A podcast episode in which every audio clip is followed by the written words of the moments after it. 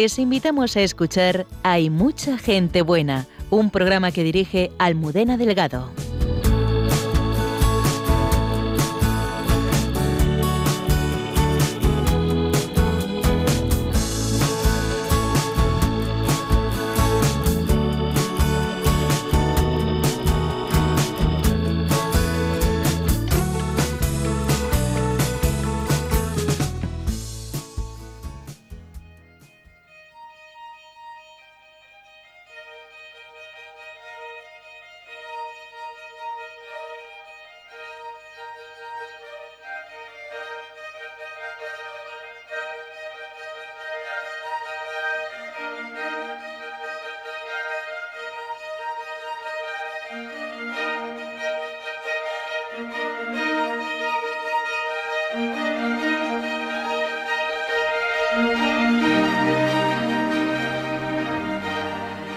Santander, último día frente a su mar. De repente han llegado sonrientes, padre e hijo, con todo su corazón a cuestas. El peso de la arena, la silla de ruedas y el sofocante calor no han sido una barrera para que el padre llevase a su hijo a disfrutar del mar. Tras darle una gelatina le ha acercado hasta la orilla. Le ha tomado en brazos y se han bañado juntos, solos frente al resto del mundo libres e infinitos para quererse sin miedo a la mirada del que no conoce el amor. No han parado de reír a carcajadas de vida. Después del baño más abrazos, besos ruidosos, cosquillas, sonrisas y la escena más bonita del mundo. La piedad encarnada en dos miradas que se aman. Al final, lo más especial de mis vacaciones no me esperaba en un papel por escribir ni en un lugar por visitar ni siquiera en el susurro de mi querido mar. Estaba en un padre y en un hijo, que sin ellos saberlo me han enseñado que amar, aunque a veces duela, sana las cicatrices del alma.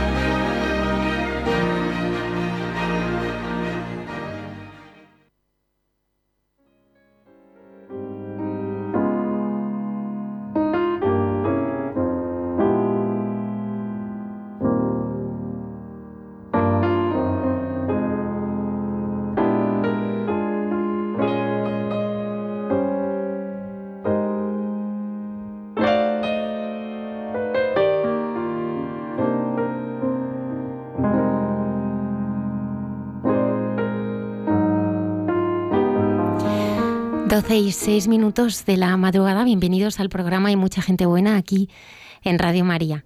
Esta noche nos acompaña Mavi Allende Gil de Viedma. Buenas noches. Hola, buenas noches. Y también eh, eh, Maite Rodríguez Añudo. Buenas noches. Buenas noches. Ellas han venido a hablarnos eh, de la oración de las madres. Esa oración que lo cambia todo, ¿verdad, Mavi? Totalmente Y que da mucha paz.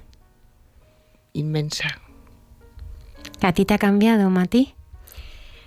Pues mira, em, la verdad que lo bonito de la oración de las madres es el abandono. Es el abandono de nuestros hijos en las manos del Señor. Y bueno, ahí estamos aprendiendo, aprendiendo. Y luego tendremos una entrevista con el padre Daniel Rodríguez, un joven sacerdote zamorano, pero que realiza su ministerio pastoral en un barrio de Madrid con una fuerte presencia de inmigración china. Y él está allí pues, con diversos proyectos de evangelización para esta comunidad, junto con otras comunidades, porque es un barrio en que la presencia de inmigrantes de otras nacionalidades también es muy fuerte. Prueba de ello son los más de 17.000 bolivianos que pasaron por ahí en la última fiesta que tuvieron allí.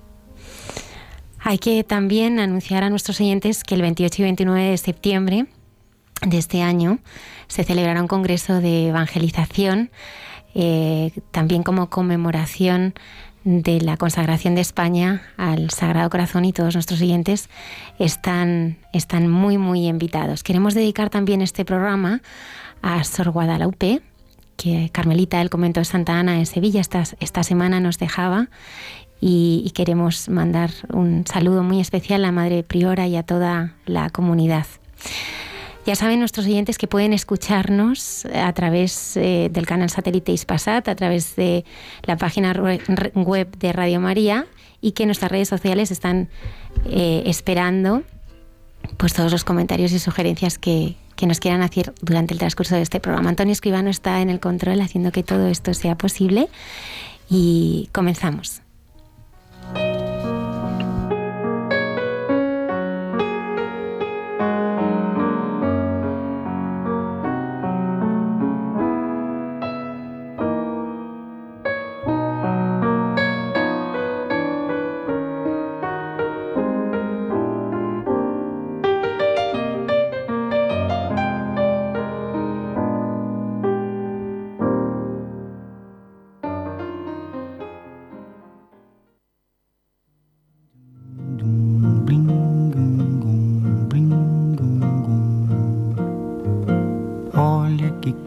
Mais linda, mais cheia de graça.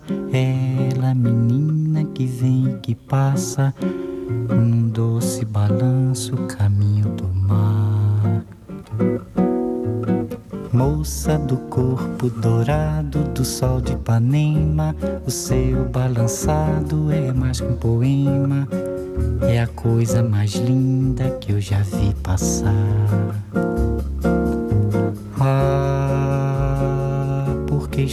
Sozinho. Ah, porque tudo é tão triste. Ah, beleza que existe. A beleza que não é só minha, que também passa sozinha. Se ela soubesse que quando ela passa, o mundo sorrindo se enche de graça e fica mais lindo por causa do amor.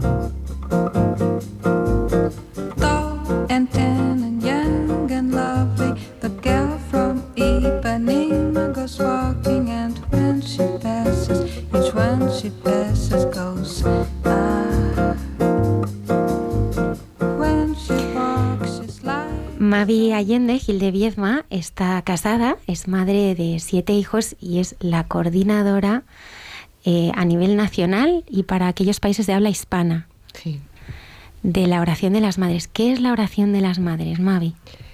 Pues la oración de las madres es un movimiento que nació en, Inglaterra.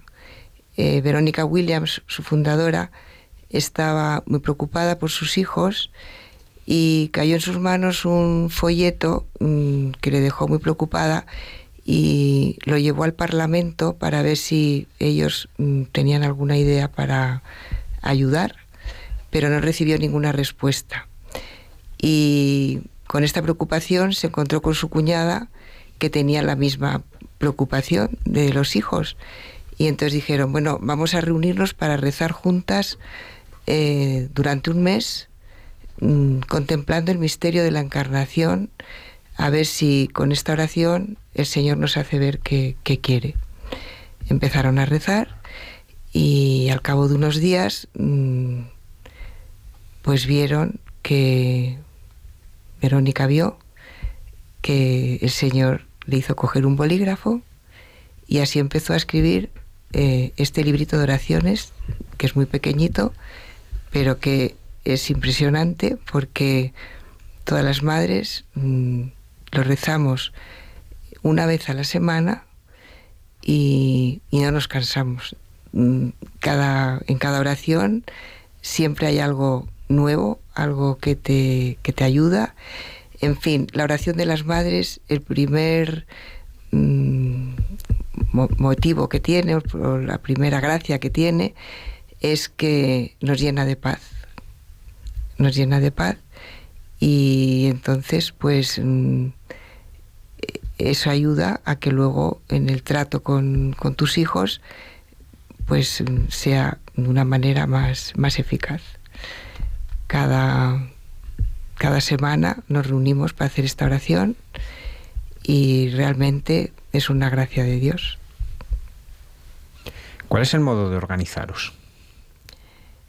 Pues mm, nos reunimos una vez a la semana, mínimo dos madres y máximo ocho. Y rezamos juntas las oraciones de este librito. La primera oración es una oración que Verónica, al encuadernar el librito, abrió la Biblia para ver qué, podía salir y le salió esta oración. Deja de llorar y enjúgate las lágrimas. Todo lo que has hecho por tus hijos te será recompensado. Volverán de la tierra del enemigo. Hay esperanza en tu porvenir. Tus hijos volverán al hogar. Lo digo yo, el Señor. Hay una historia muy bonita de una madre que no es española, que llevaba muchos años haciendo la oración de las madres y de pronto se encontró con que una de sus hijas estaba embarazada. Entonces la llevó a hablar con un sacerdote eh, el sacerdote habló con ella, hizo una confesión que se quedó llena de paz. Y lo que fue impresionante es que este sacerdote, sin saber nada de la oración de las madres, puso las manos encima de, de su cabeza y hizo esta oración que su madre había rezado tantas veces, la que acabo de decir. Entonces, pues, mm, esta niña ha tenido a su niño y está feliz. Era una niña complicada y está feliz con su hijo, ha cambiado, mm, ha vuelto a Dios con su niño. Mm, no se quiso casar porque fue una cosa muy accidental y bueno, es un, es un ejemplo de, de la oración que a lo mejor no es lo que como te gustaría que fuera, pero que el resultado pues ha sido positivo porque la niña ha vuelto a, Dios y con su niño. Maite, eh, tú eres eh, madre de cinco hijos. ¿Cómo te encuentras con la oración de las madres y qué significa para ti estar en este grupo? Bueno, pues hace 12 años que me encontré con la oración de las madres. Una amiga Oye Verónica Williams, que es la fundadora, en Santa María de Cana. Y me dijo, Maite, he estado, bueno, hemos hecho una oración preciosísima por nuestros hijos. Yo verdaderamente eh, fui teniendo hijos y me di cuenta, eh, bueno, que necesitaba, cada vez necesitaba más agarrarme más a Dios. Y cuando llegó este libro, bueno, es bueno, es que caí de rodillas y me puse a llorar como una loca. Digo, pero madre mía, está la respuesta para todas mis preguntas, para todas mis interrogantes, porque es, un librito que es una maravilla en el que está rebosante de, bueno, de agradecimiento, eh, en el que pides protección por tus hijos, eh, en el que pides ayuda eh, y luego es muy esperanzador porque eh, somos guardianes temporales de sus almas, no somos más que esa. O sea, lo que tenemos que hacer es, acompañar a nuestros hijos, que para mí ese es un verbo preciosísimo, ¿no? Acompañar. Y, y, bueno, y también, como decía también al principio, abandonar ese abandono confiado en las manos del Señor de nuestros hijos, pues es una maravilla. Y, y nada, como dice Mavi, nos reunimos todas las semanas. Nosotros somos un grupo de ocho y, y bueno, nos llena de muchísima paz. Una pregunta para las dos. ¿Qué es lo más difícil de ser madre? ¿Y a qué os ha ayudado la oración de las madres en este sentido? A tener paz, muchísima paz. Y, y coges las fuerzas cada semana. Estás deseando que llegue el próximo día de la oración de las madres y la verdad que yo nada más que puedo dar gracias a Dios por haber conocido esta oración. Doy gracias por mis siete hijos, los siete casados, bien casados y, y la verdad que es una bendición. Yo lo más difícil que veo es ver la voluntad de Dios, ¿no? En mis hijos. Porque su padre y yo, pues, eh, tenemos, somos, como somos humanos, eh, tenemos pues necesidades humanas y muchas veces no sabemos eh, pues ver la voluntad de Dios.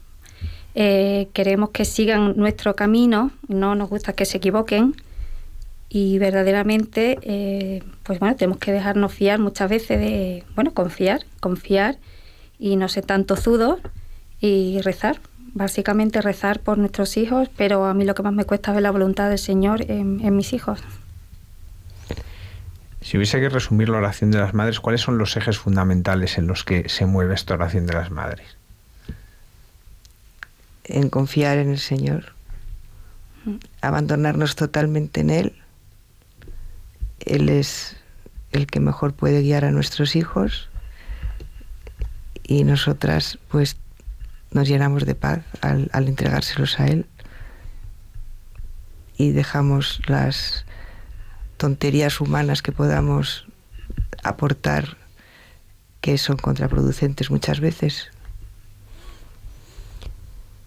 He leído esta oración del libro que me gustaría compartir con los oyentes y comentarla con vosotras. Recuérdame, Señor, que tu amor es más grande que cualquier problema. Cuanto más miro el problema, más grande se vuelve. Pero cuando te veo a ti, Señor, mi ansiedad desaparece a la luz de tu amor. ¿Os pasa eso? Al final la oración es, es volver la vista a Él, ¿no? Es, es, es poner tus ojos en Jesús. Sí, porque como decía antes, ¿no? Eh, muchas veces nos obcecamos, ¿no? En, pues eh, como somos humanos y fallamos tanto y queremos que nuestros hijos estén llenos de éxitos y los éxitos son tan efímeros y, y, bueno, nos cuesta ver eh, los, los, fracasos de nuestros hijos, pequeños fracasos, porque son niños, mi hijo mayor tiene eh, 18 y el pequeño 10, te quiero decir que son pequeñas cosas, pero eh, el mundo te arrastra. hay que mirar, como tú dices, mirar hacia atrás y decir, Señor, no, pero si es que, o sea, yo estoy aquí, tú me has dado estos hijos por algo. Primero, agradecerlo, porque también hay que agradecer esa confianza que ha depositado el Señor en mí, que soy un desastre. y, decir, madre mía, ¿cómo me ha dado a mí estos cinco hijos, ¿no? Conociéndome y sabiendo lo débil que soy, ¿no? Eh, así que tuyos son y ayúdame, ayúdame, yo imploro, ¿no? Muchas veces imploro y digo, Padre, ayúdame porque, porque esto se me hace muy grande para mí. Así es que nada, confío en Él y bueno, y poco a poco Mavi, ¿tú has tenido realmente esa experiencia que el Señor con tus siete hijos ha estado ahí sosteniendo uno a uno en sus dificultades, como decía Maite, en sus caídas, en sus contradicciones, en, en su vida? Cuando muchas veces te has sentido sobrepasada, el Señor ha ido por delante. Siempre. Siempre. Siempre. Es impresionante que cuando te abandonas en Él, mmm, Él está ahí, Él te ayuda, te da fuerzas y, y cambia todo. ¿Cómo es ese Señor que tú has ido descubriendo durante todos estos años? ¿Cómo es ese rostro de, de Jesús al que tú has ido eh, rezando? ¿Qué cosas has ido descubriendo de Él? Pues la verdad que tengo que agradecerle que le descubrí el día de mi primera comunión. Y a raíz de ahí, pues mi vida siempre ha querido estar a su lado y cada día se ha ido profundizando más. Y, cuando he tenido a mis hijos, pues solo era mm, el estar con él, abandonarme en él, confiar en él y eso se ha ido agrandando en la medida que han ido pasando los años. Y solo puedo dar inmensas gracias porque con él todo es posible. Hemos hablado que los ejes fundamentales son la confianza, el abandono, ¿no? Pero claro, esta confianza no se hace en un momento. Quiero decir, cuando una madre lleguéis allí, pues es un camino que se inicia. ¿no? Eh, ¿Cómo se realiza este camino? ¿Hay alguien que hace un poco de tutor o de líder? Eh, es algo que se va haciendo junto al grupo. ¿Cómo, se realiza? Porque esto es un camino, claramente. No, esto cualquiera que lo vea dirá, pues, pues yo no tengo confianza, no puedo ir. No, al contrario. Esto es para crecer en confianza y crecer en esta Sí, sí, sí, claro.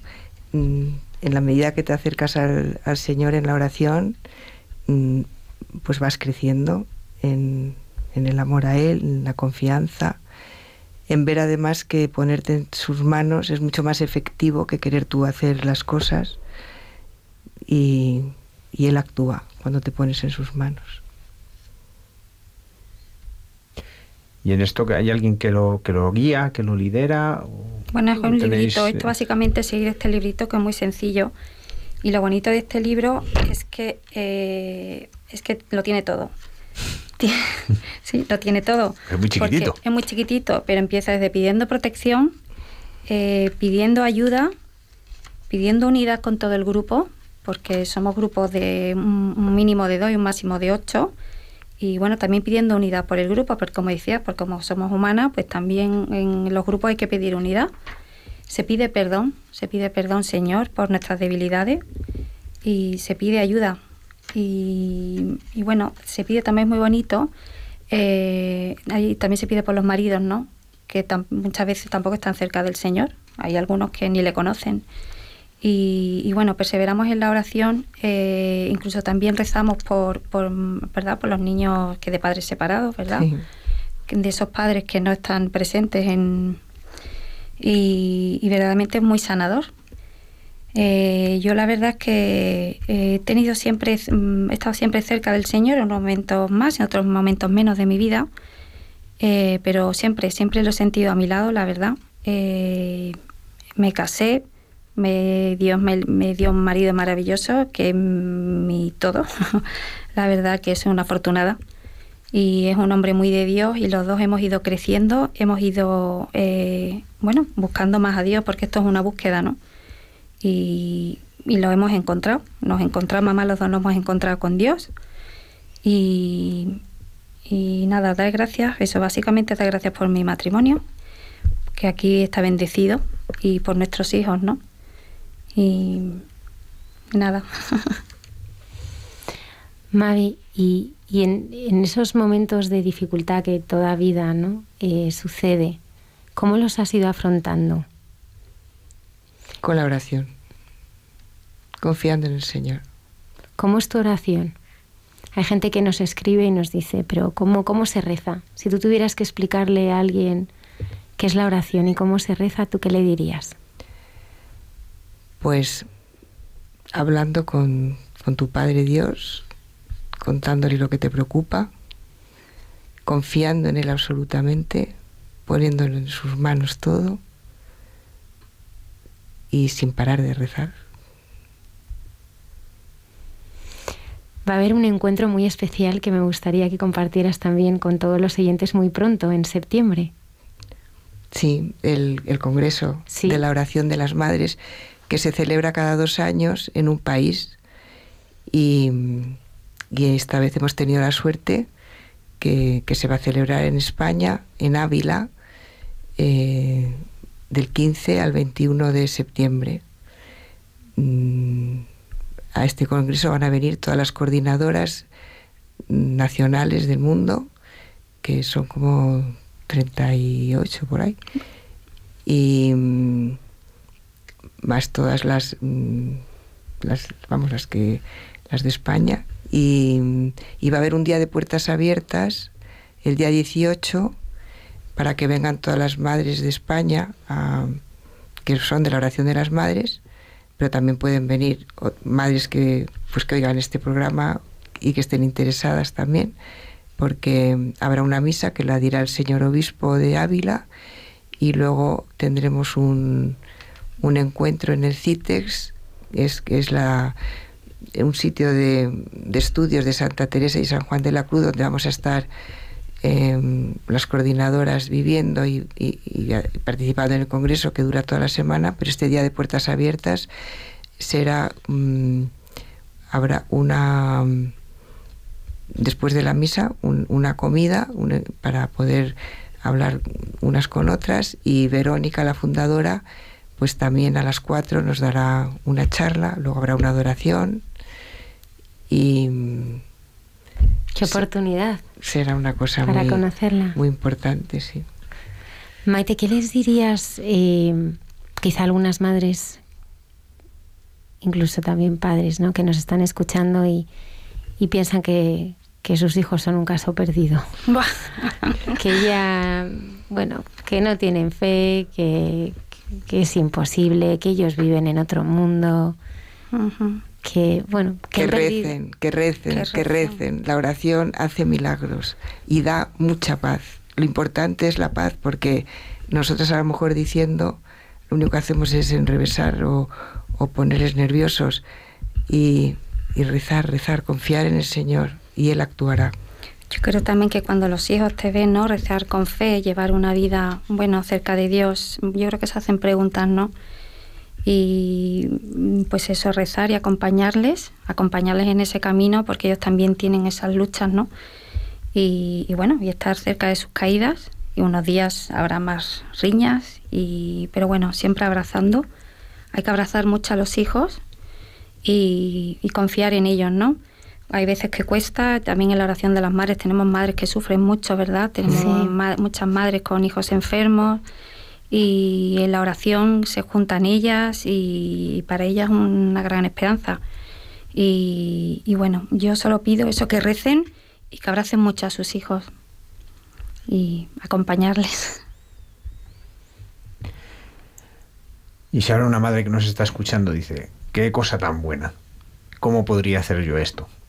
¿Cuál es el modo en que se inicia un grupo de, de oración de las madres? pues se ponen en contacto con, con nosotras, mmm, llaman por teléfono.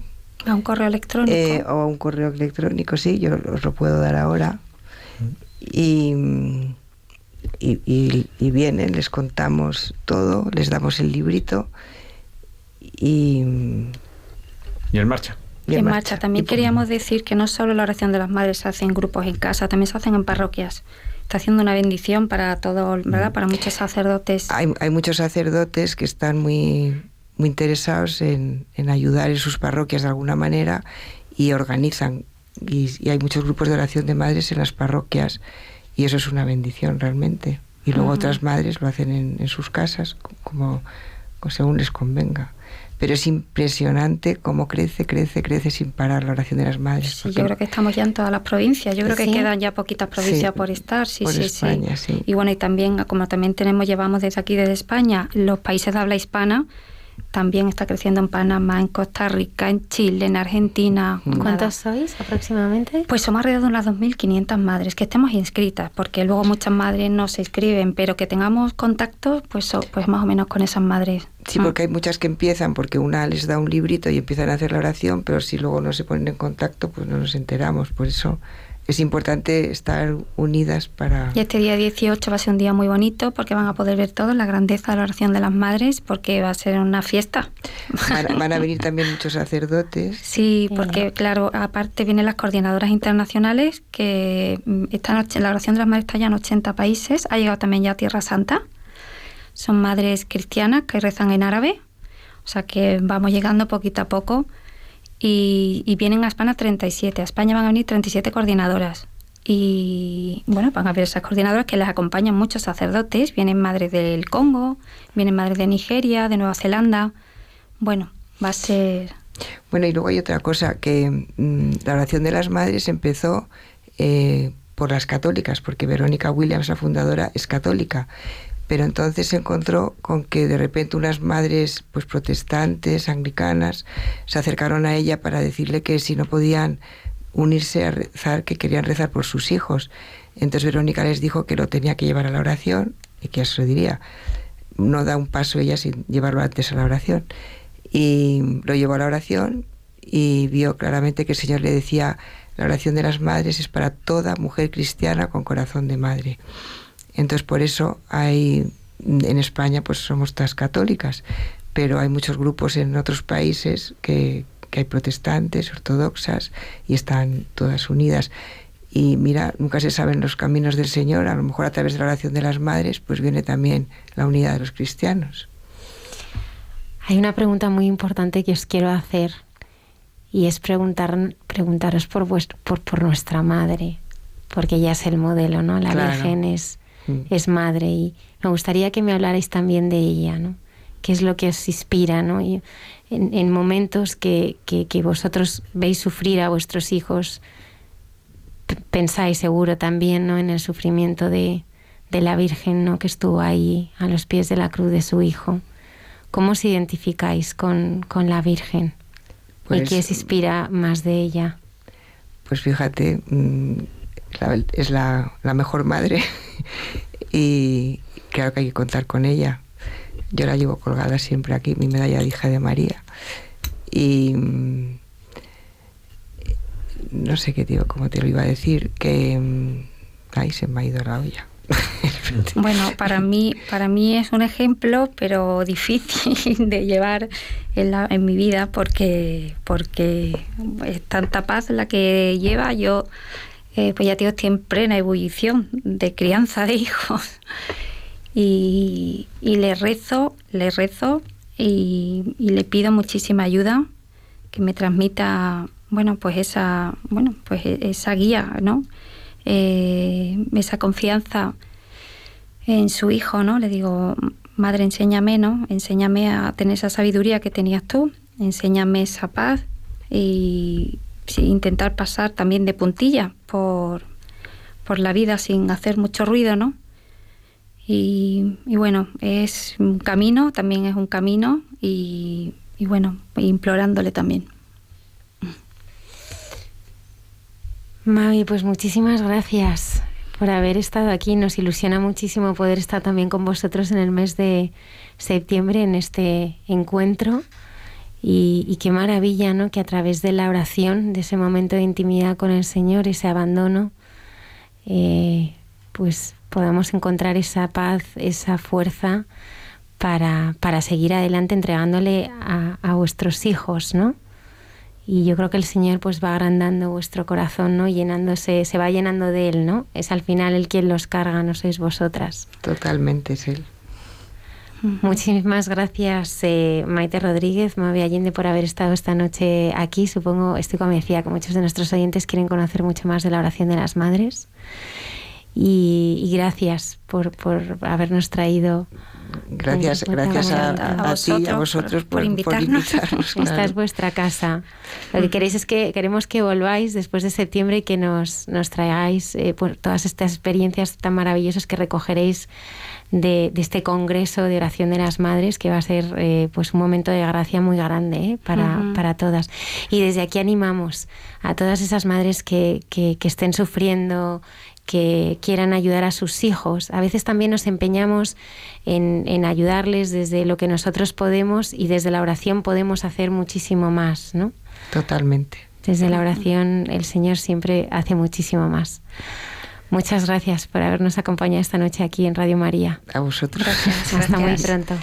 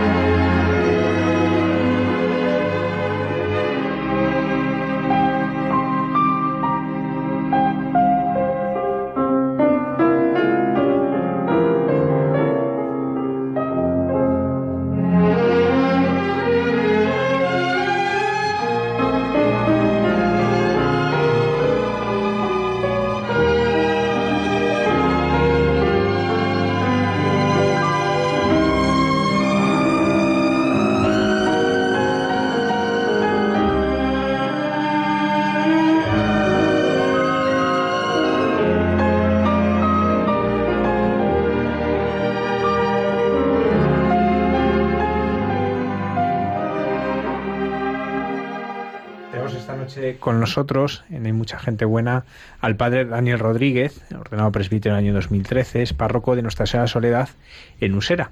Y voy a contar que cuando ha llegado aquí lo primero que he ido es al cuarto baño porque venía con las manos llenos de pegotes de, cemento. de, que este cemento que estaba ahí, y le digo, que, ¿pero qué haces? Y dice, bueno, pues es que yo también, eh, eh, cuando tengo un rato, pues me dedico también a, poner bonita la parroquia. Eh, cuéntanos esto de, salir de la parroquia para venir a la radio y haber estado haciendo ahí tus cosas con los mosaicos. Bueno, he acabado hoy la Eucaristía que, bueno, hoy estado todo el día con mis compañeros de curso porque hacíamos cinco años que nos habían ordenado. Muchas felicidades hoy. Ayer, ayer mejor dicho, estamos a las 12. Em, y bueno, y, según, y para no dormirme me he puesto a hacer pues, lo que hago en mis tiempos libres, que es hacer mosaico, mm, hago micromosaico en casa y pues nada, ahí estoy haciendo una custodia para el Señor. Eso micromosaico suena a complicadísimo, ¿cómo es? Bueno, son todo piedrecitas eh, de muchos colores y con esmalte y tal, pero todo cortado a milímetro, ¿no?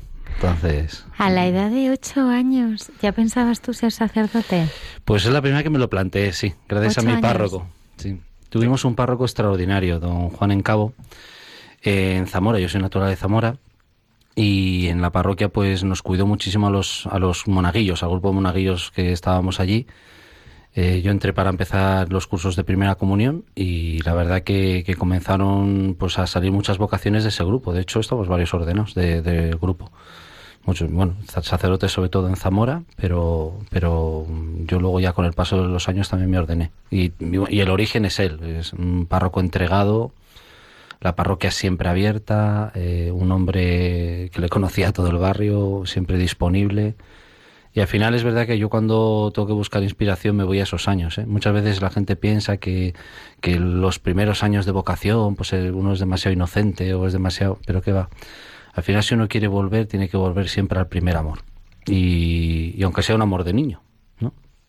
Y, un amor muy inocente y a lo mejor un, eh, detalles como muy concretos que se quedan grabados muy en, la parte esencial ¿no? de, la fe y la verdad que yo a don Juan le debo muchísimo. Él falleció pues cuando entré yo en el seminario y bueno, fue así como coger el relevo y luego yo me ordené diácono con, con, con el alba con el que se ordenó él también la tengo yo guardada y me la pongo en mis aniversarios. ¿Y cómo va madurando luego esa vocación? Empieza con los ocho años, con ese grupo, ¿y, cómo fue madurando? Bueno, yo, mm, gracias a Dios, estuve en un grupo mariano eh, de formación en la milicia Santa María, y desde ahí, acompañado con la parroquia y con la milicia, sí es verdad que, que es donde fue madurando la cosa. Eh, es verdad que yo siempre he estado como un poquito. Mm, he tenido la adolescencia más antes de lo normal. Y ahora yo creo que la crisis de los 40 me va a venir antes de lo normal, yo creo. Entonces, eh, es verdad que mm, eh, tuve un, momento en mi vida, pues un poquito más. que estaba un, un poco más trastocado, ¿no? Los 13, 14, 15. Pero a los 15 mm, tuve un encuentro como muy fundamental con el Señor en Gredos en sentar una piedra, que además nada más ordenarme fui a celebrar a esa piedra. bueno, nada más ordenarme, pero pasaron unos un par de meses, pero fui a celebrar allí una misa sobre esa piedra, porque es como, como los altares que hacían los, los patriarcas del Antiguo Testamento. Uno tiene que ir allí y hacer una estela y ungirla, ¿no? Y en una noche muy estrellada eh, pues porque estabas en Gredos. Vamos, vamos a en un campamento en un campamento. Vamos a, contarle a los siguientes cuáles esos momentos tan especiales que el Señor elige para encontrarse con nosotros. Y sí es verdad que, que, por la noche a nosotros se nos acostumbró a hacer lo que se llamaba el balance no ibas para ibas andando te quedabas una hora en silencio caminando por el monte te sentabas y un poco revisabas no y, y eran encuentros muy íntimos con el Señor sí es cierto que, de hecho, yo de lo que más añoro en Madrid es no poder ver por las noches el cielo. De hecho, rezo más cuando estoy en el campo, cuando no hay luces y cuando no me y cuando tengo esa ocasión de, poder disfrutar de un, de un cielo estrellado. Estos dos días, el lunes y el martes, me fui a Cantabria, a la montaña, y dije, Señor, gracias, por fin. Y es verdad que uno lo añora y uno se oxigena, ¿eh? porque es verdad que es, es este, esta conciencia de que los encuentros primeros son los más importantes, ¿no? Y una de las cosas que yo me di cuenta con 15 años es eh, cómo también el mundo al final te pide dividir el corazón dividir el corazón porque es cierto que de cara a la gente eres de una manera, de cara a los amigos eres de otra manera, de cara al colegio o al instituto en ese caso eres de, otra manera. Entonces para mí fue una, una experiencia muy fundamental el pedirle al Señor con todo mi corazón que, que yo fuera transparente. Eh, que no llevara una doble vida ni que o una triple vida o que no tuviera o sea que yo fuera Daniel mm, y fue un proceso muy bonito de, unificación de la vida a partir de ese momento muy ligado a la vocación de hecho eh, yo ahí tampoco tuve pues una llamada especial al sacerdocio como esa primera pero sí es verdad que, que tuve una llamada muy especial a la consagración personal y dice bueno señor pues yo sea como sea yo te consagro mi vida ¿no? Y es verdad que luego, al, mm, poco tiempo, mm, me vino uno de los consagrados y me puso la vacuna, y además tuvo, tuvo, fue muy profético aquello, porque me dijo, bueno, Daniel, prepárate, porque a lo mejor ahora viene algo, pues eso, que, te va a costar, ¿no? Eh, vivir esto que, has vivido como una experiencia tan, tan personal con el Señor. Y, es verdad, al poco tiempo, eh, interiormente, comencé a experimentar una pues una presencia extraña en mi vida que no me permitía o que continuamente me estaba sugiriendo que no lo hiciera. ¿no? Entonces, eh, y todo eran impedimentos, la verdad, es una cosa increíble. Y de hecho esa presencia desapareció el día de mi ordenación de cura. Eso, eso sí lo puedo decir. Mm, he tenido una presencia constante para, para no dar el paso desde los 15 años hasta los 33 que me ordené. Y, pero sin embargo, incluso, pues eso, con, dificultad algunas veces, ¿no? Pero al final esas experiencias son tan fundantes y el Señor acompaña tanto y, quiere tanto que, que, bueno, es cierto. Y, y, es verdad que ahora esa presencia ha cambiado y a lo mejor es una llamada más, a lo mejor ya que he dado el paso a la mediocridad. Es verdad que, siempre uno puede tener esa, esa tentación, ¿no? De, bueno, ya soy cura, pero pero a lo mejor tendría que ser un poquito más mediocre de lo que, de a lo mejor lo que... Y, esas presencias hay que tenerlas muy en cuenta porque hay que hacer una lucha espiritual fuerte con ellas. Y eso es lo que va dando quilates a la, a la consagración, ¿no? Al oro que quieres entregar al Señor el oro uno lo puede tener muy lleno de, muchos intereses, ¿no? Pero eso yo creo que también purifica, purifica. Las personas que me conocen desde los 15 años saben que, el cambio fue significativo, significativo. Mm, para algunos le costó mucho, a mi familia le costó mucho, porque no lo entendieron, pero, pero poco a poco lo han ido entendiendo. Y, y sí es verdad que, que es una experiencia bonita, porque al final el Señor te da algo que, lo tienes que trabajar y, experimentas también que, la vida es muy importante, entregarla, ¿no? Porque luego de cura te das cuenta, porque dices, ¿cuántas personas conocen al Señor si te lo tomas en serio y quieres ser fiel? Y este es el gran misterio, ¿no? Eso es muy bonito.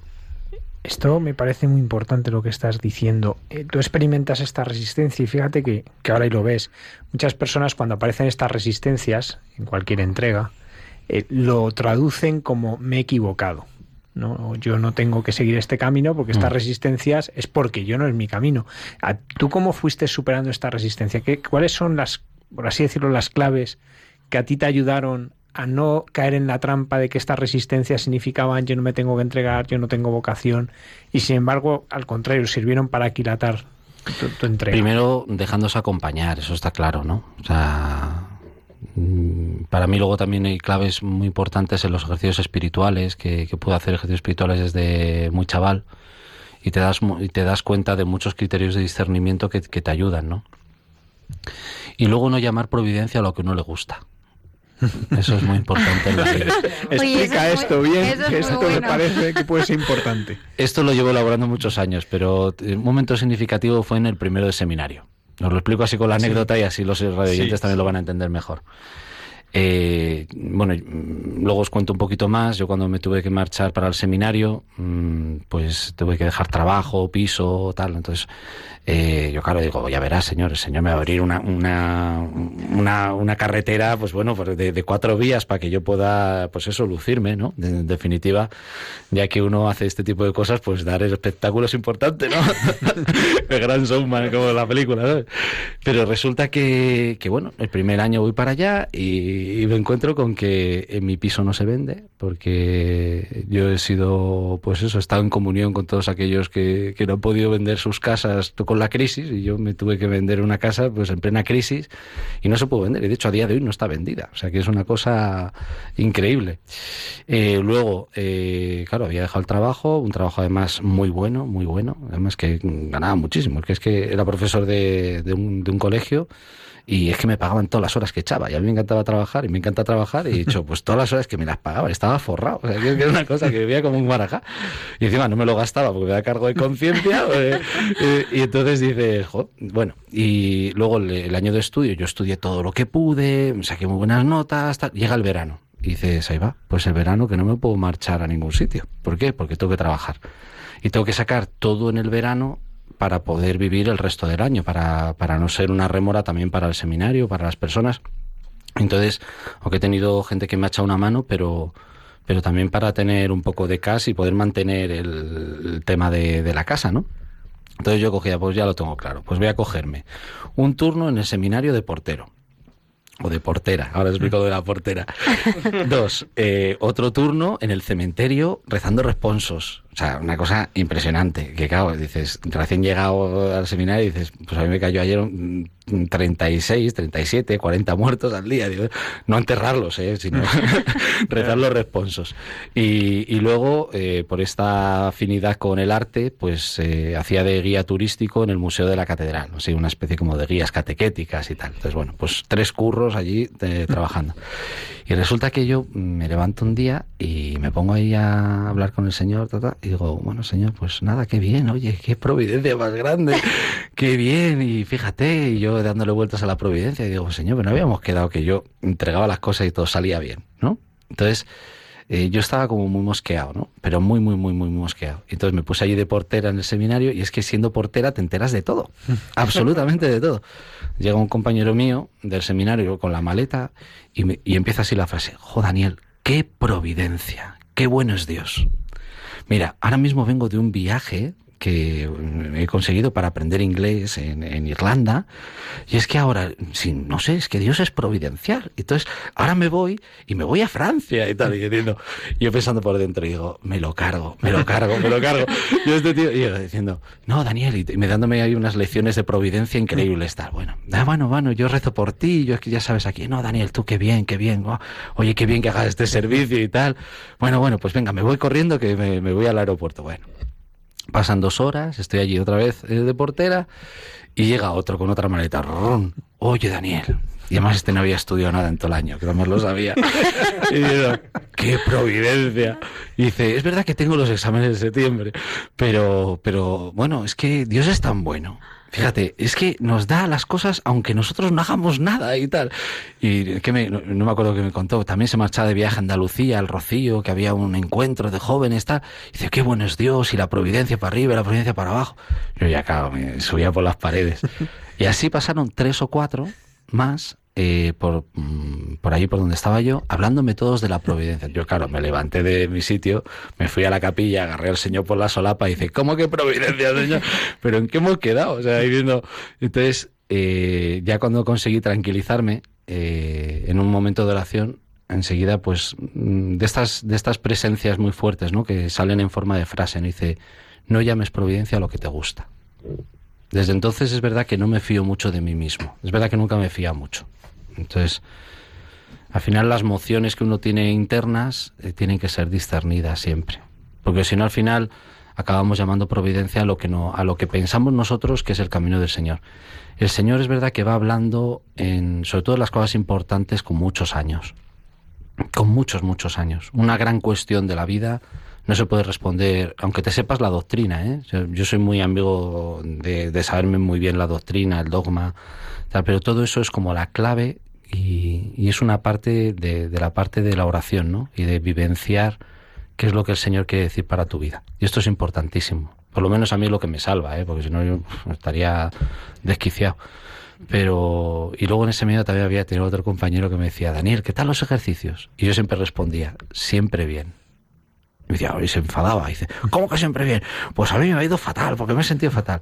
¿Y qué pasa? ¿Que tú siempre estás ahí? Y digo, no, siempre bien Es verdad que hay, veces que estás como un estropajo sentado en el banco y hay otras veces que, estás levitando, pero que dices, pero al final el Señor está y, uno tiene que no fiarse ni de los momentos de euforia en una vocación, ni fiarse de los momentos malos malísimos. ¿no? Yo creo que al final es, es a mí lo que me hace perseverar.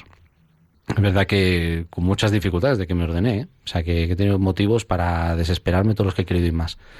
Pero en realidad siempre tienes esa serenidad en la espera, que es la expresión que leí del hermano Rafael, ahora San Rafael, San Rafael Arnay, que tiene un librito que lo estuve rezando desde los 15 años hasta los 19. ¿Cuál es? Eh, Saber esperar se titula. Es un libro de estos de formulillas, de esto que salen de los típicos estos de frase número uno, frase número dos, frase número dos, y son frases hechas pero a mí esa, esa, mm, esa expresión de serenidad en la espera a mí mm, es lo que siempre me ha frenado a tomar decisiones eh, inmediatas.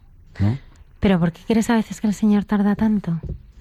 No tarda, no tarda. No tarda. Al final lo que pasa es que te va matizando mucho la respuesta. Entonces, uno tiene que, saber esperar porque la respuesta del Señor tiene muchos matices. Si no estaríamos, mm, sería una esquizofrenia. ¿eh? O sea, de hecho hay mucho cristiano esquizofrénico a día de hoy. Pues esquizofrénicamente hablando a nivel espiritual. ¿no? Pues dices, la respuesta del Señor tiene mucho contenido. Mucho contenido. Entonces, si te va a explicar las cosas, te las va a explicar en profundidad. Y sobre todo se va a asegurar que tú las entiendas. Y la única manera de entender que tenemos es vivenciarlas de una forma profunda. ¿no? Entonces, yo ahora tengo una gran cuestión ahí con el Señor y, yo sé que me la va a responder en siete, ocho años. No pasa nada. Claro. Y es una cuestión fundamental, ¿eh? Es una cuestión de que yo lo estoy pasando mal en una cosa, entonces yo sé que no, en ocho años ya me la contestará. Y yo mientras tanto grito, chillo, me cabreo, eh, otros días me levanto así como con una luz, otro día hablo con un amigo cura y me da una respuesta que me gusta, luego esa la voy matizando. Y, es muy interesante porque al final eso te da mucho contenido al corazón. Fijaros, la gran crisis que tenemos en la iglesia, y tenemos alguna, es una crisis de, mm, que los cristianos y sobre todo los sacerdotes utilizamos muchas formulillas. No, tac, tac, venga, golpes de efecto. Pero en realidad eh, tenemos mm, gente muy inteligente pero poco sabia. y hay que buscar gente sabia para, para poder responder. Y la sabiduría no la da eh, solamente el estudio, la da el, el, estudio como macerado con los años. ¿no? Es como ese, ese vinagre que, que ponen en moda, el, auténtico, no el que se compra en el súper, ¿no? Eh, que tiene 50, 60 años y se va decantando ¿no? y que poco a poco... Eh, yo tengo unos amigos de moda que nos vemos siempre en verano y siempre llevan el vinagrito, ¿no? Y, hay mucha diferencia, ¿eh? del industrial a uno hecho eh, con perseverancia, porque sabe distinto. Y la sabiduría para un cura o para un bautizado mm, tiene que ser esto, ¿no? Eh, tener serenidad y no emocionarse de repente. Fijaros, cada vez que vamos a testimonios. De repente dice, yo era un pecador, ahora soy tal. Cuidado, cuidado, cuidado. Porque es verdad que es importante el paso, pero nada te asegura que sepas profundizar en lo que Dios te ha llamado. Y esto es importante. A mí yo me he encontrado dos, tres personas que a mí me han ayudado esencialmente en esto, especialmente la que me acompaña actualmente. Eh, es una persona que el otro día le contaba, daba un retiro a unos consagrados, a los cruzados de Santa María, y me decía, y, les explicaba una anécdota, ¿no? Este sacerdote le digo, padre, tengo un problema, tal, le cuento un problema tremendo, y dice, bueno, Dani, Dice, ah, me sigue llamando pequeño seminarista. Dice, bueno, pequeño seminarista y tal. Eh, dice, pues nada, pues vas a leerte el Evangelio de San Mateo.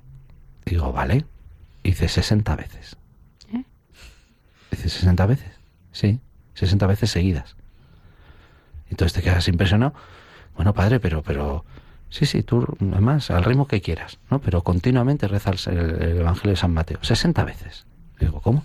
Sí, hombre, sí, tú, tú repítelo, tiempo que quieras, un mes, una semana, con, el tiempo que tengas. Bueno, vale. Y vas a ofrecer mm, alguna misa. Dice, vale, vale, padre, pues yo ofrezco alguna misa. Bueno, por ejemplo, 300 misas por esa persona que me has dicho, vas a rezar por ella. Y dices, pero padre, que sí, Daniel, reza por él 300 Eucaristías, va a estar un año rezando por esta persona que te cuesta tanto. Entonces dices, espero que no me cueste muchas personas más, porque se te quitan las ganas de, no llevarte bien con la gente, pero, pero sí es cierto que al final las cosas y las maceras eh, son importantes y te da, te da, mm, te da quilates y te da calidad, ¿no? Retrocediendo a Gredos, cuando estabas en aquella piedra donde también celebraste tu primera misa, a una no, bueno, no fue la primera, pero, fue la primera esencial. Una de, las, una de las importantes, ¿no? Pues me gustaba mucho cuando decías, eh, bueno, que ibas a la capilla y le cogías al Señor por la solapa, ¿no? Porque el Señor, el Señor es una persona, es una persona viva, con un corazón, mm. con y a mí me gustaría que, nos hablaras desde, desde ese encuentro con él en, Gredos, ¿no? ¿Cómo ha sido tu relación íntima con él, ¿no? Porque por, por lo que nos estás compartiendo, eres alguien que, que, le tratas y le tratas con confianza, como un amigo.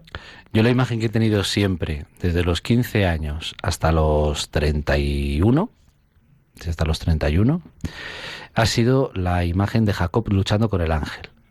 Esa es mi imagen. Eh, no sé si recuerdan el pasaje. Está Jacob ha dejado todo lo suyo al otro lado del río, va a su, toda su familia, todas sus cosas, y de repente se queda solo, sin tener nada, después de discutir con Esaú y toda esta gente.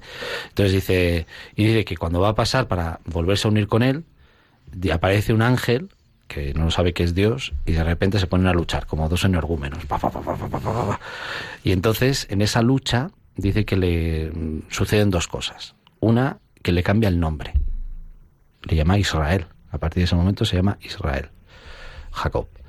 Y luego pues le aflojan el músculo del muslo, ¿no? Por eso cojeaba el pobre Jacob, pobrecito, ¿no? Y por eso no comen los judíos el músculo del muslo, ¿no? Algo así, ¿no? Entonces, esas imágenes, verdad que, yo la tengo muy grabada, porque es la imagen esencial de, de mi vida como vocación, ¿no? Es verdad que ahora es distinta, ahora es distinta. Más pacífica a lo mejor y más, más prudente pero a mí me gustaba verla. De hecho, la puse en el cabecero de mi cama y no, yo siempre lo vivenciaba así. Yo voy a la capilla, te agarro una solapa. Mira, Dios existe y como no soy yo, yo no soy él, pues está fenomenal. Entonces tú coges y dices, venga, señor, tú estás aquí, ¿no? Pa, pa, pa, pa, pa, pa, pa, Y es verdad que, que, yo he tenido muchos cabreos con, con, el Señor. De hecho, tuve un cabreo muy, muy, muy fuerte, eh, con 19 años, muy fuerte. Fíjate, yo bajaba a la capilla y estaba tan enfadado, tan enfadado que apenas podía rezar diciendo, ya verás, porque ya verás, yo me enfadaba, tal, y fíjate, fíjate este y esto, y fíjate lo que me ha pasado y cómo me siento, tal, entonces, claro, era un, un batiburrillo de cosas tremendo. Y un día estaba en una residencia de estudiantes y mi compañero de habitación, mm, puerta con puerta, eh, se pone a cantar una canción, él componía canciones, pero a través de un poema de Antonio Gala. Entonces tú imagínate, yo Antonio Gala no es de mis poetas favoritos, pero, pero eh, cantando, yo dije, ya está este hortera cantando, ya verás, ta, ta, ta, Y entonces se puso a cantar y de repente decía en la canción, dice, he venido a decirte que me quieres. Entonces dije, anda, a esta luz, a esta armonía, hasta para decirte que el alma tuya es mía. Pero luego me aprendí el poema de Antonio Gala, que le vamos a hacer. Pero me impresionó esa, se me quedó clavada esa frase. Entonces, yo bajaba a la, a la capilla, miraba al sagrario y decía, Señor, yo hoy no te quiero, pero sé que tú me quieres. Eso sí lo sé.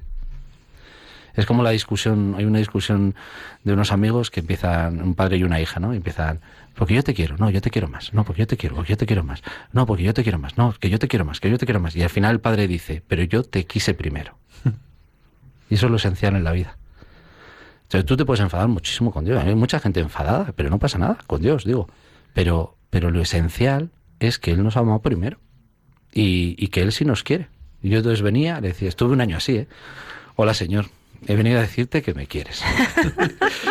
yo no te quiero porque estoy enfadado contigo porque me suceden cosas que no me gustan, hay personas que me hacen sufrir o, o, simplemente tengo una confusión que yo me lo he calculado de una manera y me sale la, la, suma de otra distinta. Entonces al final, y de vez en cuando pues empiezo así la oración y dice, Señor, vengo a decirte que me quieres. Porque hoy a lo mejor no te lo puedo decir yo, pero, pero que no pasa nada. El realismo es una cosa muy buena para un cristiano. O sea, al final espiritualizar de una manera mm, vana o de una manera ñoña eh, es casi una herejía, ¿eh? Es casi una herejía. Es, eh, es una manera pues de interpretar las mociones del Espíritu Santo a través de nuestros propios sentimientos. Eso se llama mesalianismo en la iglesia, ¿no? Que dependiendo cómo tú te sientas, se actúa Dios. Y, eso pues ya se resolvió en el siglo VII. O sea que no... Eh, uno no puede decir, eh, es directamente proporcional a, a, los sentimientos que a mí me surgen, ¿no? Después de ese encuentro en Gredos, tu vida sigue, sigue hacia adelante, ¿no? Porque nos decías, bueno, que vas creciendo, eh, estudias una carrera y eres profesor, tienes tu piso, tu independencia económica, es decir, tienes todo lo que, bueno, cualquier joven puede desear. Claro, yo, yo lo que hablaba con mi director espiritual es que hiciera una carrera, trabajara un poquito, además un poco en la casa sacerdotal donde yo quería entrar, pues casi todos lo hacían así, ¿no? Que tener un poquito de experiencia antes. ¿Qué ocurre? Que pues hubo un proceso de división en la institución donde yo me formé. Eh, yo es verdad que nunca he podido soportar las divisiones. Entonces sí es verdad que yo tomé eh, distancia y, y, bueno, dije, bueno, pues me voy a mi casa y yo pensé, bueno, pues hago una especie como de voto personal ante el obispo, privado y tal, y sigo dando clases y tranquilamente pues me quedo dando clases. No me caso, tal, estoy allí con mis cosas y punto, ¿no? Claro, diciendo es verdad que me daba penica, pues, pues, sobre todo por el recuerdo de niño del sacerdocio, tal. Entonces, en la JMJ de Colonia, eh, yo me fui con mis alumnos, me fui con ocho alumnos del cole a Colonia.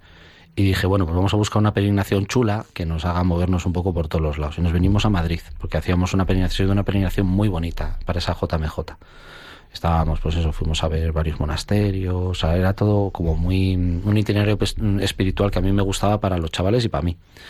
Y como éramos un poquitos, nos metieron con grupos, era la, era como la nave de, Star Wars, ¿no? El, alcohol milenario. Te encontrabas a Chihuahua, a Obi-Wan Kenobi, a R12-2. Entonces, dices, había de todo, cada uno de un pelaje. Y, y entre esos pelajes estaban los chicos que estaban introductorio en el seminario de Madrid. Entonces, eh, nosotros íbamos con un cura un poco extraño, eh, estaba pasándolo mal y tal, y yo estaba diciendo, madre mía, ya verás, pobres niños, tal, porque le daban subidones y bajones. Entonces, ¡ah! a bailar y luego a, bajón y a llorar. O sea, era una cosa, no, sé, yo, una cosa un poquito más estable. Entonces yo empecé a hablar con los sacerdotes que acompañaban la peregrinación, que en este caso eran los formadores. Entonces, el que ahora es mi vicario, ahora es mi vicario de zona, mm. eh, Juan Pedro. Cogí mucha amistad con él y es verdad que que yo me sentí escuchado y me sentí bien, porque es verdad que una vida así tan, tan intensa, yo, verdad que a mí, yo miro hacia atrás y veo una vida como demasiado espesa, ¿no? Me da la sensación como que he tenido demasiadas experiencias, he tenido experiencias de más, ¿no? En la vida. Y como que las he vivido con mucha intensidad todo. Y, bueno, contárselo, poder decirle, tal, además que como yo siempre he tenido ese afán de transparencia, eh, pues es verdad que, que, resultaba un poco, mm, no sé si empalagoso o saturante para, para él, ¿no? Entonces él me supo escuchar y entonces yo ahí vi la oportunidad de decir, bueno, pues doy el paso. Es verdad que el paso ahora era más difícil, porque yo cuando volví de Colonia me había olvidado que tenía mis trabajos, mis cosas y tal, y, luego tenía que venir a Madrid. Yo venía todas las semanas de Pamplona a Madrid, que eso es una tirada gorda. Son casi seis horas, yo no conducía por entonces, no tenía carne, y me venía o en tren o en autobús, y bueno, salía de trabajar los viernes, venía a Madrid, dormía en el seminario, me quedaba todo el sábado introductorio, me quedaba, luego hablaba el domingo por la mañana con el formador, me volvía de madrugada de domingo, para el lunes y el lunes a las 7 de la mañana al cole. Y así, ¿eh? O sea, un año entero. Y es verdad que me, me dispensaron un poco, pero yo es verdad que me sentía como, dice, voy a hacer el itinerario completo para tener certezas, ¿no? Entonces luego ya mm, tocó dar el paso para ir para allá. Muy bonito. Almudena, no me mires así, mujer. ¿Y cómo es el momento de ese paso? ¿Cuándo es esa, cómo, cómo es el momento de esa decisión ya de, lo dejo? La decisión fue difícil, fue difícil. De hecho, yo me acuerdo que yo volvía de Colonia temblando, ¿eh? Yo subía, me temblaban las canillas. Porque te das cuenta, te das cuenta que, que tienes que darlo. De hecho, yo empecé a buscar eh, disculpas para no hacerlo. Y ahí pasaron las de cosas de estas. Yo, yo no soy nada de. Yo, por ejemplo, me voy a un sitio de apariciones marianas, a donde sea, Lourdes, Fátima, Meyugore, lo que sea, lo que esté admitido y lo que no esté admitido. Y digo, Señor, no me distraigas, yo no quiero ver absolutamente nada. yo vengo a rezar y a enterarme de la misa. Es verdad que nunca pasa nada. O sea, que ya, en mi caso, yo conozco a un montón de gente que ve cosas. Yo es que no las quiero ver. Entonces, eh, y, ese año es el único año que, que han pasado cosas de estas raras por ejemplo, digo, bueno, señor, pues mira, yo tengo una labor muy importante en el colegio, tal, pues yo, eh, yo insistía en esto, el argumento de la oración, ¿no? Dice, yo, ya verás, pues yo doy este paso, pero interior, ¿no? Entonces yo voy a estar más pendiente de ti, voy a rezar más, voy a dedicar más tiempo a la oración, a la palabra de Dios, me voy a entregar a los chavales, entonces se lo vendía al Señor como una manera muy, muy artesanal, ¿no? Y, la verdad que, que era muy gracioso, porque decía, abrías la Biblia, pum, y dice, no puedes servir a Dios y al dinero. Pero directamente esto en plaque, yo nunca lo he hecho en mi vida, jamás, jamás así, diciendo, bueno, señor, pues lo que tú me digas, pum, habría, pum, no puede servir a Dios el dinero. Eh, pero cosas así tremendas. Y luego una mañana, eh, cuando había tomado la resolución de decir, no voy a dar el paso, dar el paso porque esto es muy complicado, si yo puedo perfectamente estar aquí, ya verás. Y me viene un, compañero que era del Camino Neacatucumenal, que había varios en, el cole, y me dice, hoy Daniel reza por ti. Eh, me acuerdo de ti en la oración. Y digo, ah, qué bien, muchas gracias, tal, qué, bien. Y tengo que decirte una cosa. Diciendo, bueno, tal, ¿y qué, has reflexionado en tu oración? Y dice, no, te vengo a decir de parte de Dios que una cosa es hacer tu voluntad y otra hacer la suya. Y que el paso que tienes que dar lo des. Yo no había hablado con él de nada, porque yo en el colegio era no sabía ni el director ni nada, ni los amigos, ni nadie. O sea, eh, lo sabían dos personas y en Madrid. O sea, que es que no, no sabía nada. Todo el mundo pensaba que me venía a Madrid a, a ver a una novia. O sea, decía, este se ha hecho una novia en Madrid y se va todos los fines de semana a Madrid a ver a la novia. Y, entonces dices, y yo mantuve la sospecha para, que me dejaran tranquilo, más que nada. Y la fomente, de hecho. Entonces la, cuestión está que llega así, bueno, digo, yo me quedo, ya empiezo, bueno, este tío es un lunático, seguro que se entera de algo, tal, y me voy por la tarde a comprar un libro. Y había, eh, cuando hice la segunda carrera en la Universidad Navarra, eh, estoy, estoy allí y, me voy a comprar unos libros a la biblioteca. Y estaba una compañera mía de pupitre de, de las clases, ¿no? Muy buena, además, todo de 10, tal. Eh, competíamos por las matrículas. Y se me, una vez la ganaba yo, otra vez. Y se puso a trabajar allí y, estaba a puntito de casarse, ¿no? Y digo, bueno, y me, llego a la, a la librería y me dice, Daniel, oye, soñado contigo. Y dice, pues tienes un problema piénsatelo, que te vas a casar dentro de una semana. Y tal. dice, no seas tonto, ta, ta, ta, es que soñé contigo y es que eh, eh, me venías a contar que te ibas al seminario. Diciendo, de buenas tardes, eh, y bueno, pues ya te lo digo, me lo estoy pensando. O sea, ya, que, ya que te lo sueñas, dice, no, pues entonces te tengo que dar un libro. Y digo, ¿un libro? Y digo, sí, y eran unas cartas de un seminarista a Santa Teresita, que estuvo carteándose un cura francés, un seminarista francés, y Santa Teresita le contestaba. Entonces se publicaron y entonces me dice, te tengo que regalar un libro entonces. Me le regaló el libro y es que era clavado todo lo, todo lo que, todas las dificultades que yo estaba experimentando, clavado a lo que era lo de Santa Teresita. Y dice, bueno, señor, pues nada, vamos a dar el paso porque o sea, son cosas que dices, o sea, a esta chica no le conta nada, al otro no le conta nada, y, es verdad que viéndolo con un poquito de perspectiva dices, es que me estoy buscando la vida, ¿no? O sea, uno ve cosas claras y, luego hay que dar pasos, ¿no? Y cuando ya, bueno, das el paso, llegas al seminario, eh, ¿cuáles han sido los hitos? ¿Qué, ¿Qué, es lo que más te ha marcado de tu paso por el seminario? ¿Qué es lo que más te ha ayudado luego y te está ayudando ahora en tu vida? Pues lo que más me ayudó, lo primero, ha sido el destino de tercero, que fui, inauguramos una pastoral con enfermos de esclerosis múltiple. Eh, íbamos al centro Alicia Koplovich de, aquí de Madrid y acompañar a los enfermos a mí me cambió mucho, mucho, mucho la vocación. De hecho, especialmente Paloma. Paloma, de hecho, celebré mi primera misa por ella, que es una enferma de ELA, y, entonces cuando entramos allí vamos todos, bueno, experiencias con enfermos, tal, te lo sabes todo, tal, bueno, pues vamos a consolar a los enfermos, tal, estas cosas que uno piensa, ¿no? Tan románticas. Y entonces mm, me dije, bueno, ahora vais a entrar en, me dice la enfermera que era cristiana, me dice, bueno, ahora vais a entrar a, a la joya de la corona, ¿no? Vais a entrar en el Santa Santorum, me dijo. Y diciendo, ah, yo puedo. Santa Antonio, yo sumo sacerdote según el rito de Melquisedec, allá que voy dentro. Y de repente entré y me encontré a una señora eh, de unos 45 así, totalmente paralizada, eh, con los pies retranqueados hacia, hacia como, como, le ocurre a los enfermos, ¿no? De, de la que se le empiezan a deformar los pies hacia adelante y se le arquean, ¿no? Totalmente paralizada, con un montón de fundas en los dedos para que no se le estropearan y tal, y solo podía mover un milímetro un ojo, enchufada a un, a un respirador. Paloma. Y había que, había que aprenderse una tabla para hablar con ella. Entonces tú le ibas diciendo grupos de letras y entonces ibas componiendo palabras con. Claro, si tú tienes que hacer eso, lo que tienes que decir es fundamental. Yo en la primera sesión no lo hice porque no sabía. Luego me aprendí la tabla. Porque pasaba muchas horas con ella, muchas horas con ella. Y ella es la que me ha enseñado a ser sacerdote. O sea, o sea, interiormente hablando. Entonces Paloma lo primero que dice, dice, a ver Paloma, ¿qué ¿quieres decir algo? Dice, sí, con el ojo, no, bueno, ni siquiera con el párpado, sino con un así. Y si eso no, habría así los ojos como una posesa, ¿no? y entonces eh, decía, ¿qué le quieres decir? Y dice, estoy aquí por vosotros, ofrezco mi vida por vosotros. Pero claro, esa, esa frase hubo que hacerla con su tiempo. Esto, e, e, ese, sí, ese, te, estoy, estoy.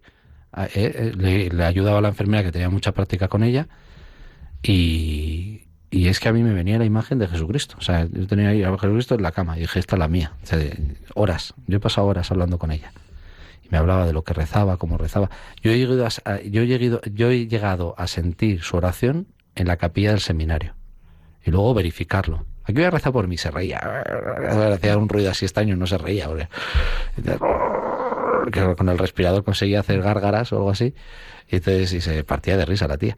Y, y bueno, y al final es verdad que, que, a mí me ayuda mucho esa experiencia. De hecho, cuando murió, que murió ese año, eh, yo lo, todo mi afán fue celebrar la Eucaristía encima de ella. O sea, yo cogí a un cura, cogí al director espiritual y me dice, Daniel, estás loco. Y dice, tú vente, que vamos a hacer una misa y ella va a ser el altar. O sea, bueno, se me pasó por el viaje el romanticismo y me dio vino un poco la prueba y pusimos una mesa justo enfrente del cuerpo y cerramos la misa como que me llamo yo Daniel. O sea, se celebra ahí, que lo quiero ver yo. O sea, yo quiero ver la Eucaristía celebrada y ella al lado. Y, es verdad que, que, para mí esa, esa misa fue especial. Fue especial. Y nada, pues eh, esa fue una experiencia fundante. Luego otra experiencia fundante ha sido la experiencia que he tenido de compartir mucha vida con miembros de iglesias separadas, sobre todo con ortodoxos, ahí el Señor me ha abierto ese camino. De hecho, he estado con un montón. O sea, y luego también con la iglesia greco-católica. O sea, la iglesia mm, ucraniana de rito bizantino, pero que son católicos. Es el mismo rito que los ortodoxos, pero siendo católicos. Y bueno, eso me ha abierto muchas puertas, porque también siendo profesor yo le daba clase a todos los, a los hijos de los pastores evangélicos de Pamplona. Entonces me, me acogían mucho en su casa. Entonces para mí eso ha sido una experiencia muy bonita. Me ha abierto mucho la cabeza también es verdad, me, ha invitado a, no vivir de las rentas de lo que yo me sé, sino cuando uno tiene que justificar mm, con alguien algo, pues un dogma tal, pues saberlo, vivenciarlo, poderlo compartir. Y es verdad que teníamos conversaciones. Yo me he pasado con, los pastores evangélicos allí en Pamplona, pero horas y horas hablando. Y, y, llegaba a casa con ganas de estudiar y, y, con ganas de compartir. El otro se quedaba impresionado, el otro no sé qué, me contaba otra experiencia. Y la verdad que para mí ha sido una cosa preciosa, que me ha, hecho perseverar y hacerme verdaderamente católico. es verdad que, que creo que el católico es en ese sentido el que expresa y, busca para tener una mayor apertura ante la, ante la diferencia, ¿no? Y, respetando la diferencia, ¿no? Es decir, eh, conseguir, es como la Trinidad, ¿no? Cuanto más cada uno es distinto, más comunión hay. Dani, volviendo a Paloma y a esa experiencia que yo creo que también te, transforma. ¿eh? Sí, vuelvo a ella. Vamos allá. No, porque, mm, o sea, como, sabes, a mí a veces lo que me pasa es que ante el, dolor, ¿no? Eh, de las personas que, que, están sufriendo a mi lado, pues yo a veces no tengo las respuestas eh, adecuadas, ¿no? Lo que quiero decir es que eh, yo creo que, que ahí, eh, bueno, pues mm, sentir también el corazón de Paloma estar tan cerca. O sea, ¿qué respuestas le das tú a, pues seguramente a mucha gente, ¿no? De tu parroquia con la que te encuentras, ¿no? Que está en situación de, de pues de dificultad, ¿no? ¿Qué, qué respuesta le da Dani al, al, sufrimiento, al suyo propio y al de los demás. Con el tema del sufrimiento hay que ser muy prudente. Hay que pedir mucha... Hay que saber con certeza eh, que el Señor nos dé la sabiduría para saber qué paso nos está pidiendo.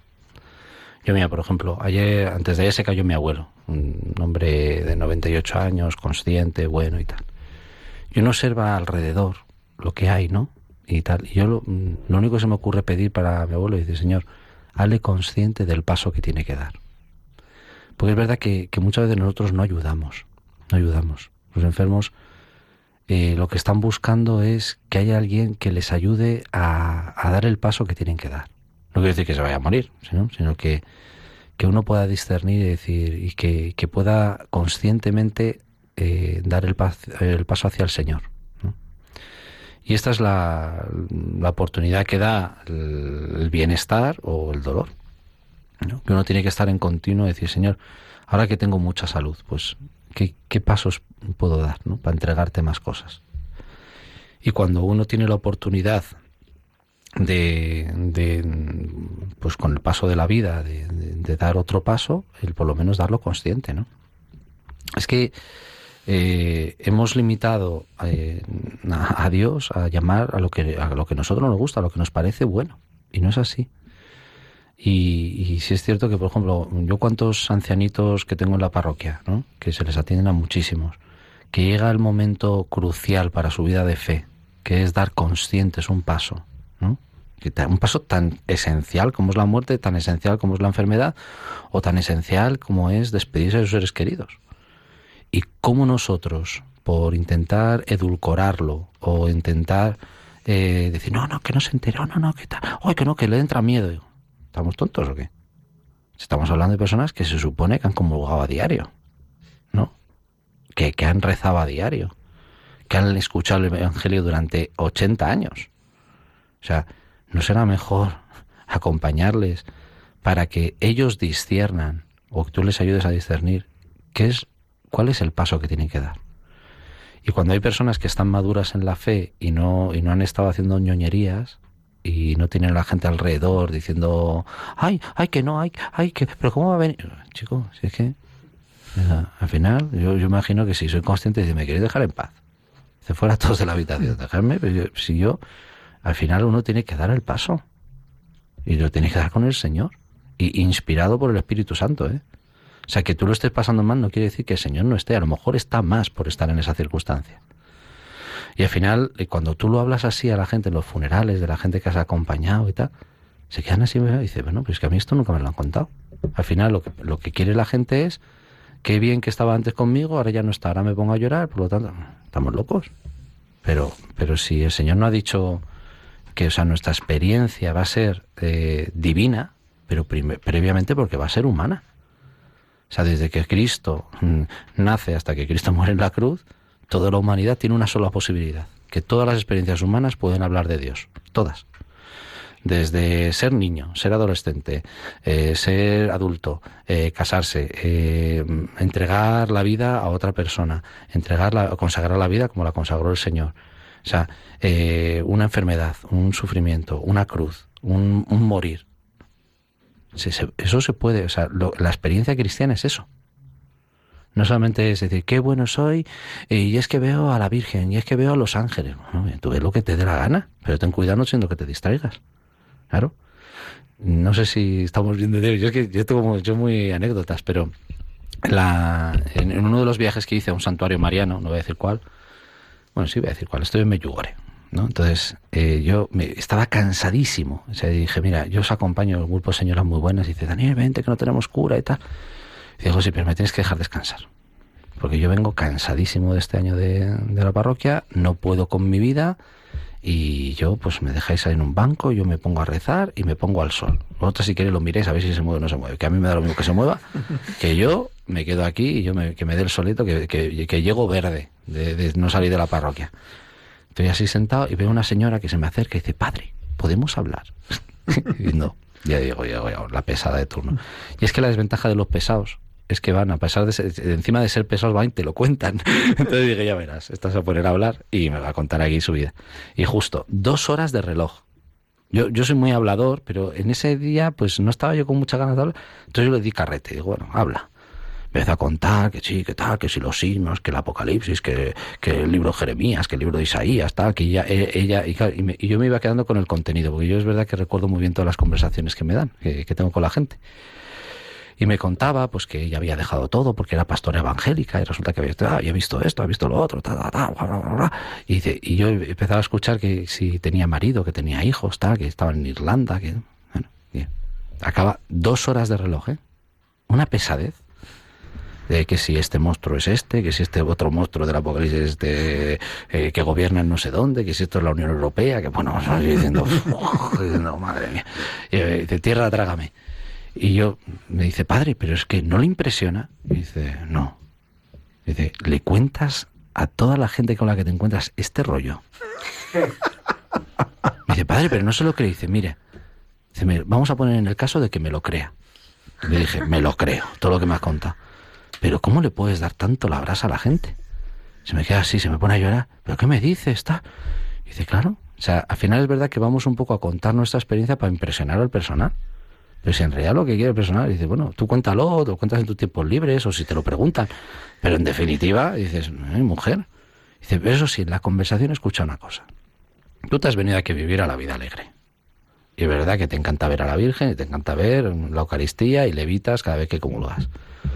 Pero ¿qué pasa con tu marido y con tus hijos? Claro.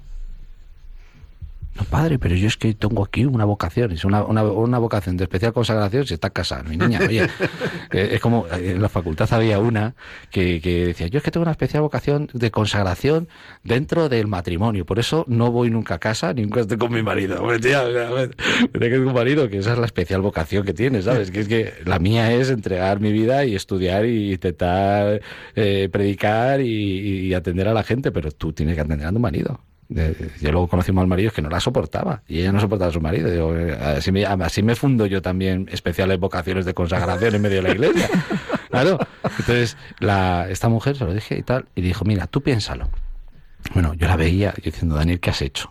¿Qué has hecho? Y lo vi tres días, pum, por arriba, para arriba, para abajo, tal, llorando todo el día, de rodillas, tal, tal.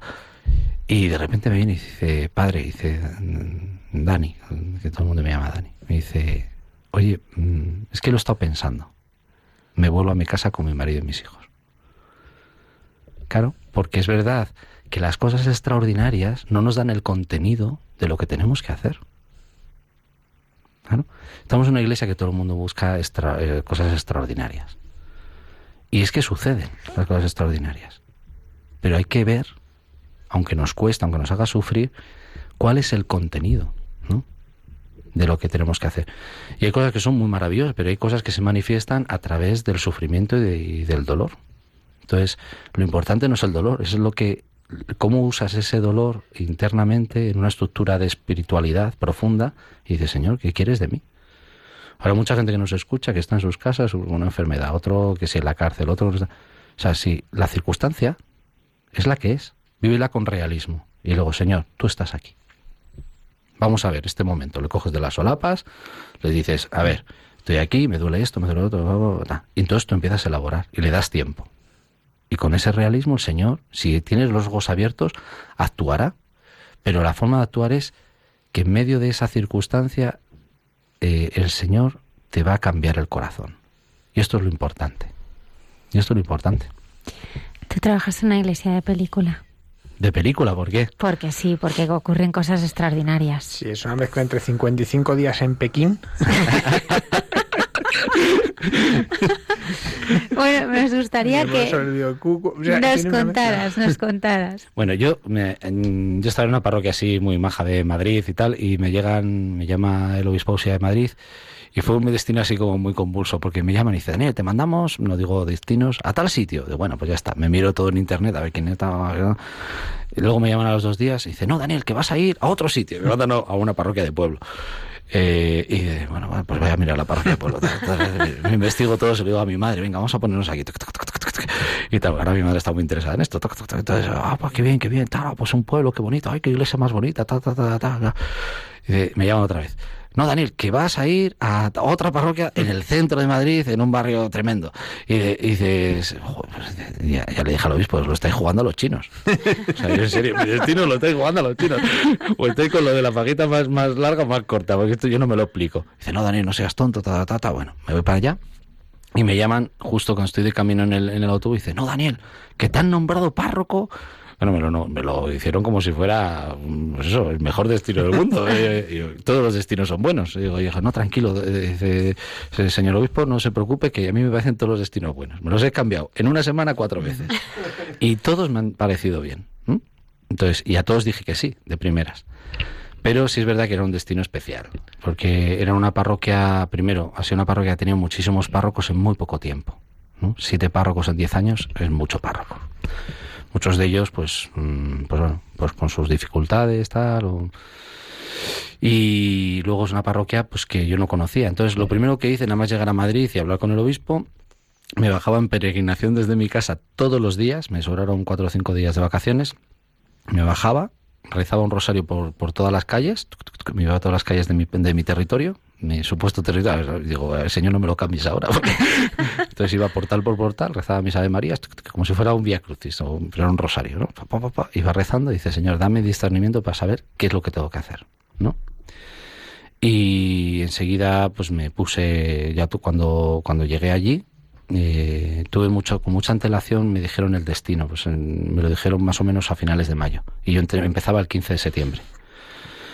Y bueno, pues ahí estaba. Entonces yo, yo ahí ese tiempo fui elaborando mucho, porque fue un tiempo fundamental. Me iba al ayuntamiento, pedía los censos, decía, a ver, ¿cómo está la población activa? dice, pero padre, usted está loco. dice, no, yo quiero saber qué, qué, gente... Pero claro, porque la población activa te da mucho el espectro de lo que se va a convertir el barrio. Entonces la pastoral hay que adaptarla. Entonces me di cuenta que la inmensa mayoría del barrio, más de un 90%, era extranjera, en población activa. O sea, quiere decir que la población española, si la hay, es muy mayor es mayor de 67 años actualmente. Entonces, quiere decir que hay que hacer una pastoral muy fuerte de enfermos. Entonces, entonces ya fui apuntando en la hojita, hacer una pastoral muy fuerte de, enfermos. Entonces necesito gente para que visite enfermos. Luego me fui fijando, pues eso, 31% de la población inmigrante, chinos, 32, 29% eh, bolivianos, 26% ecuatorianos. Así me hice todo mi cuadrito entonces dije, venga, pues vamos a ver qué tres comunidades son las más grandes. Entonces fui eh, ideando a ver cómo se podían hacer eh, grupos de, estas, de estas nacionalidades. ¿no? El más pintoresco es el chino. ¿no? porque me puse a estudiar chino y todo. Aquello era, todo el mundo me decía, está zumbado. Es verdad que aprendí muy poquito, pero, pero yo me manejo para hacer la, para hacer la compra, me manejo. O sea, para hacer la compra y decir que soy el cura de la parroquia, mi parroquia está allí, Mm, ideal. Entonces, entonces empezó todo el mundo, ah, se ha aprendido chino, tal, y como si yo hablara chino, pero todos los días, así, ¿no? En mi intimidad, con todo el mundo, como decía que. Y bueno, pero al final empezaron a echarme una mano algunos curas estudiantes chinos y empezó a venir, la primera misa vino uno, y el cura, me dijo el cura, no celebramos, digo, celebra. Porque es verdad que la perseverancia es la que, la, la perseverancia y la transparencia, que eso ahora se está demostrando un poquito en negativo, porque cada vez que no hay transparencia a la hora de hacer las cosas y hay otros intereses, la comunidad mengua. Yo eso lo noto mucho. De hecho, me enfado mucho, pero bueno, ahora, estoy en proceso de, no enfadarme. Entonces, dices, porque es verdad que cuando los curas mm, actuamos con sinceridad, actuamos con sinceridad y a la vez eh, perseveramos y mantenemos el ritmo, eh, el pueblo responde un chino, el siguiente día tres, el siguiente seis, el siguiente diez, el siguiente hasta un número de 200. Entonces, eh, ahí es donde está la cuestión. Que, que, al final, muchas veces, claro, uno se va fijando que muchos, por ejemplo, mm, eh, cristianos chinos, católicos chinos, no les acogíamos en las parroquias. ¿Por qué? Porque es verdad que hay que mover una infraestructura muy grande, porque esto no ha sido una pedrada mía, o sea, esto me lleva a un sufrimiento brutal, porque hasta que la parroquia se entera de que le has quitado una misa en español a las nueve de la mañana y ha puesto una a las nueve y media en chino, dice, ¿qué ha pensado usted padre? Porque verá, Yo tengo una norma, que cada vez que alguien se queja de tal, lo, muevo, lo vuelvo a mover otra vez. Entonces dice, padre, usted ha movido la Virgen del Carmen. Digo, pues, pues mañana va a estar en otro sitio. Claro, porque, porque es así porque muchas veces eh, actuamos nuestra fe por costumbre. Decía Peggy, que es un, teólogo que escribía en poesía muy bonito, decía, el mayor enemigo, dice, ¿cuál será el mayor enemigo de la fe? Dice, el mal. Dice, no, el mal no es el mayor enemigo de la fe. ¿Será la inconsciencia? Tampoco es la mayor. ¿Será eh, Satanás? Tampoco. Dice, el mayor enemigo de la fe es la costumbre. Y es verdad, ¿eh? La gente se acostumbra y tiene sus costumbres, pero al final su práctica religiosa, su conciencia religiosa, no le impide, o sea, no no le permite profundizar. Entonces dices, y la mayor dificultad ha sido esto. Y de hecho, a día de hoy sigue habiendo dificultad, ¿no? Dice, ah, ah, estos, monos que vienen de Hispanoamérica, son monos, saltan y tal. Digo, señora, que esto se llama racismo en mi pueblo. Entonces dices, dices, no, pues que eso no, esto es una iglesia para los españoles. Y eso, señora, que te estoy diciendo que, es que la iglesia católica, buenas tardes, el papa argentino, ¿qué le vamos a hacer? Entonces dice, no, no, no, pues ya, todos, todos, fuera menos el Papa, que es, de, es extranjero. ¿Y usted, de dónde viene usted? Dice, yo vengo de Extremadura, de un pueblo. Y usted, y dice, ¿y esta es su iglesia? imagino que a usted le tuvieron que acoger también aquí, ¿no? Ya, pero es distinto. No, no es distinto. usted trajo con hijo un montón de imágenes y trajo un montón de costumbres que al final ha habido que adaptarse, ¿no? Entonces, eh, es cierto que que eso se, se, fue haciendo. Entonces se han hecho tres comunidades. Bueno, en realidad son cuatro. Una de atención a enfermos, que son la mayoría españoles, muy mayores ya, que un poco pues también para que no, no se sientan solos en, en, un momento. Hay gente que ha dado la vida por las parroquias. Y es verdad que esto, si no escucha algún cura, eh, que les dé cargo de conciencia, ¿eh? porque gente que eh, ha dado la vida por la parroquia y ha dado de su dinero y de su colecta y y que ha estado luchando por sacar la catequesis, está, mueren como auténticos paganos. ¿Por qué? Porque no hay acompañamiento. Y es verdad que el cura no llega, ¿eh? Pues yo no llego. Pero tengo mi equipillo de 20 personas que llega. Y llega, ¿eh? O sea, movilizar gente, decir, señores, prioridad absoluta. Es verdad que luego los abuelillos quieren más, todo el mundo quiere más. Pero bueno, mm, luego hay que decir, no, hija, aquí donde estoy yo sentado se queda Jesús. Ahora yo me voy y tú le pones, tú te imaginas que está ahí Jesús y sigues, pero y, ya está, ¿no? Entonces, y tenemos las parroquias ahora mismo mm, con gente mala, enferma, que no puede salir y están muriendo como auténticos paganos, sin sacramentos, sin haber comulgado. Entonces, esto mm, hay que tener un celo por ellos. Por eso, repito, son gente que tenemos parroquias en Madrid gracias a ellos o en cualquier punto de España. Gracias a ellos. Es verdad que están muy mayores, que nos gustan más los jóvenes, pero lo siento mucho. Y dice, al final, quien ha perseverado en la fe, o sea, tú cuando ves una, una iglesia llena de, de abuelillos, son los que han perseverado. Y han pasado por 40 párrocos absurdos, 20 párrocos jóvenes imprudentes y dos o tres sensatos.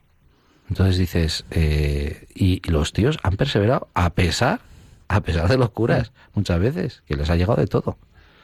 Y los tíos han tenido una fe impertérrita, ¿eh? de misa diaria, allí, pidan lo que le pidan, ahí en estado, y eso, y eso hay que valorarlo.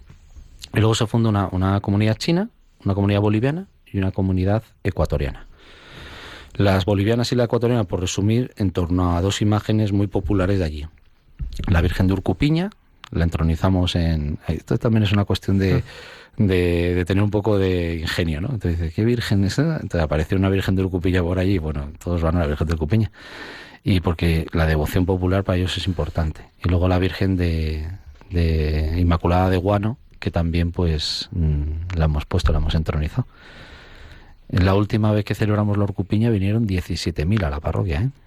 17.000. Sí, todos los bolivianos de Madrid todos los bolivianos de Madrid, los que bailaban y los que no bailaban, pero eso sí, con una diferencia, que el párroco saludó a todos en la puerta. O sea, yo me puse, tenía un problema de piernas y dice que acabé mal. Estuve desde las 8 de la mañana hasta las 11 de la noche saludando gente en la puerta. Todo, sin comer, ¿eh? No, se, compade, no se compadeció de mí nadie, nadie, nadie. Dame un bocadito, por favor. Y claro, pues ahí, todos los que entraron, digo, bienvenidos, está vuestra casa, pasad para adentro y todo el mundo entrando. A mí me impresionó mucho eso. Subían las escaleras de rodillas, pa, pa, veías, pensaban a la Virgen, se hacían una foto con la Virgen y salían. Todos, ¿eh? Todos. Dice, padre, dice, ¿podemos entrar como en Bolivia? Digo, sí. ¿Cómo entrar en Bolivia? yo no sabía. Todos de rodillas, pero desde la calle, ¿eh? subiendo los escalones, pum, pum, pum, pum. Y a todos, y venían muchos y me decían, y dice, Daniel, ¿usted por qué hace esto? Y yo, no sé, yo voy a hacer esto. Algo tiene que tener usted por... no, no sé, pues nada, ahora esta, esta locura, pues ya está. Y, y, y, hay mucha gente que no se explicaba el hecho de esa acogida, ¿no? Pero también luego hay, hay resistencias, ¿eh? porque hay sus envidias, historias, que a mí es lo que más pereza me da. Es verdad que a mí es una cosa que me cuesta. A mí que en la iglesia existan este tipo de disputas me cuesta. Me cuesta. De hecho, es la discusión que tengo yo con el Señor actual. Le dices, madre mía. Está en la parábola dijo pródigo, lo de los hermanos mayores, que, que no, no Ya. el hermano pequeño, o sea, que eso ya... Ya, pero bueno. Con ello aunque nos cueste muchísimo. Sí, sí. Sí, Y, y con la...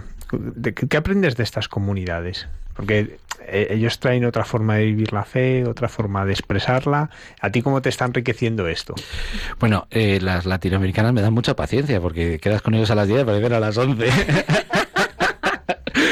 Yo convoco a las 9 y aparecen a las 10. Padrecito, usted dijo por la mañana. Ya, ya.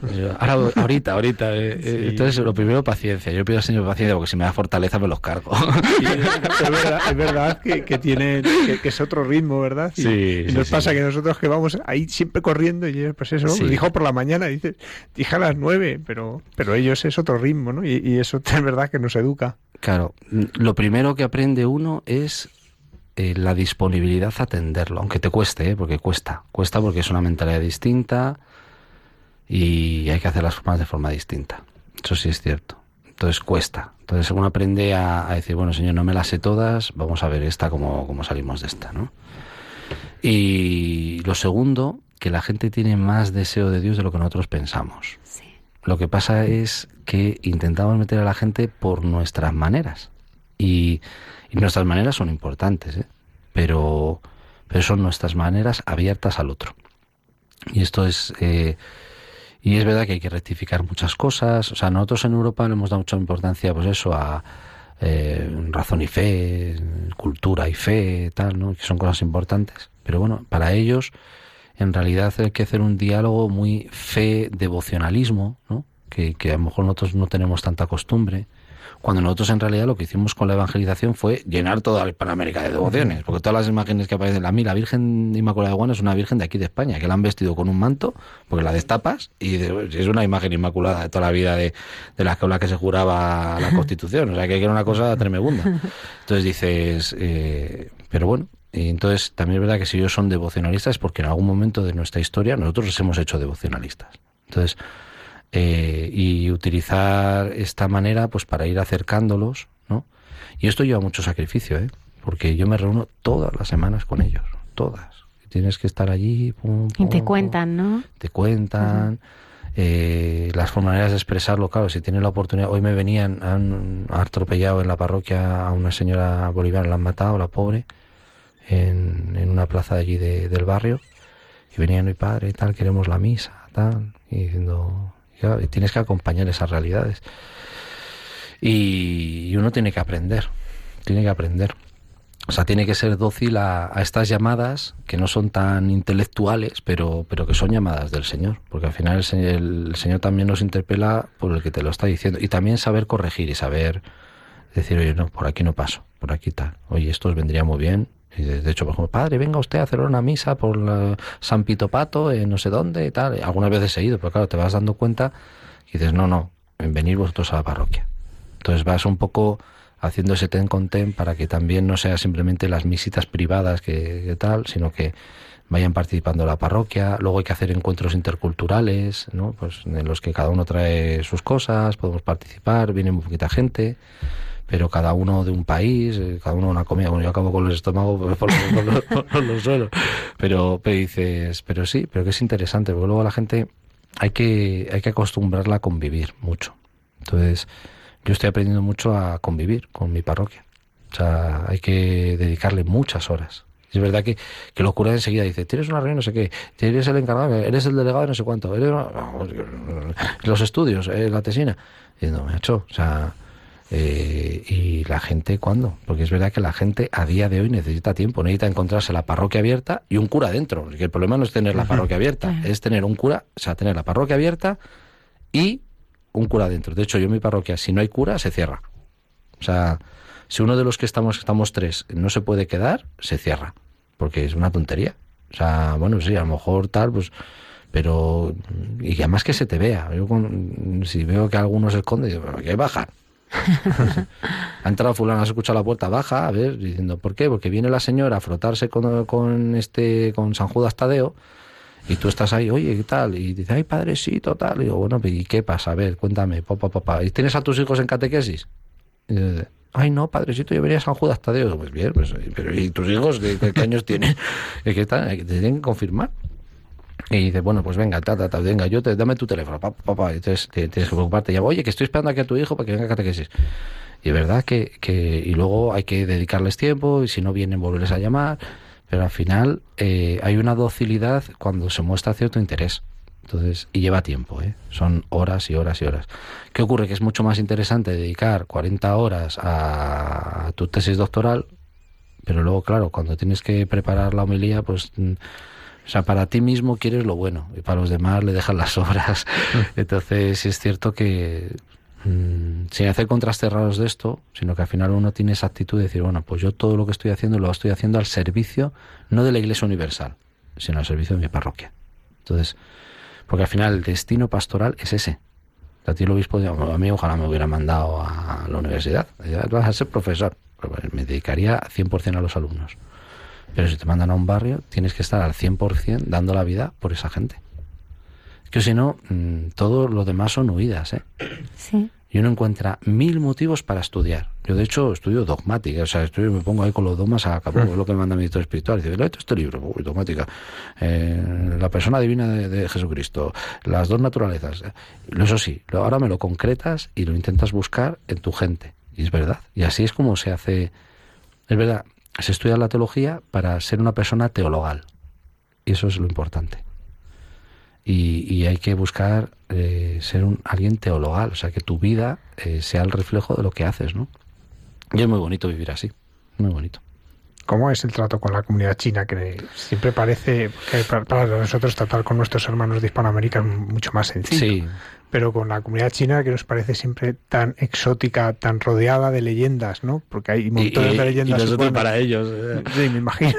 No, y de estereotipos también, ¿no? Entonces es verdad que lo primero, la primera dificultad es mm, Usera es la población de Europa con más chinos de toda Europa, juntos. No quiere decir que estén allí todos, sino que no hay tanto en un distrito, tanto junto.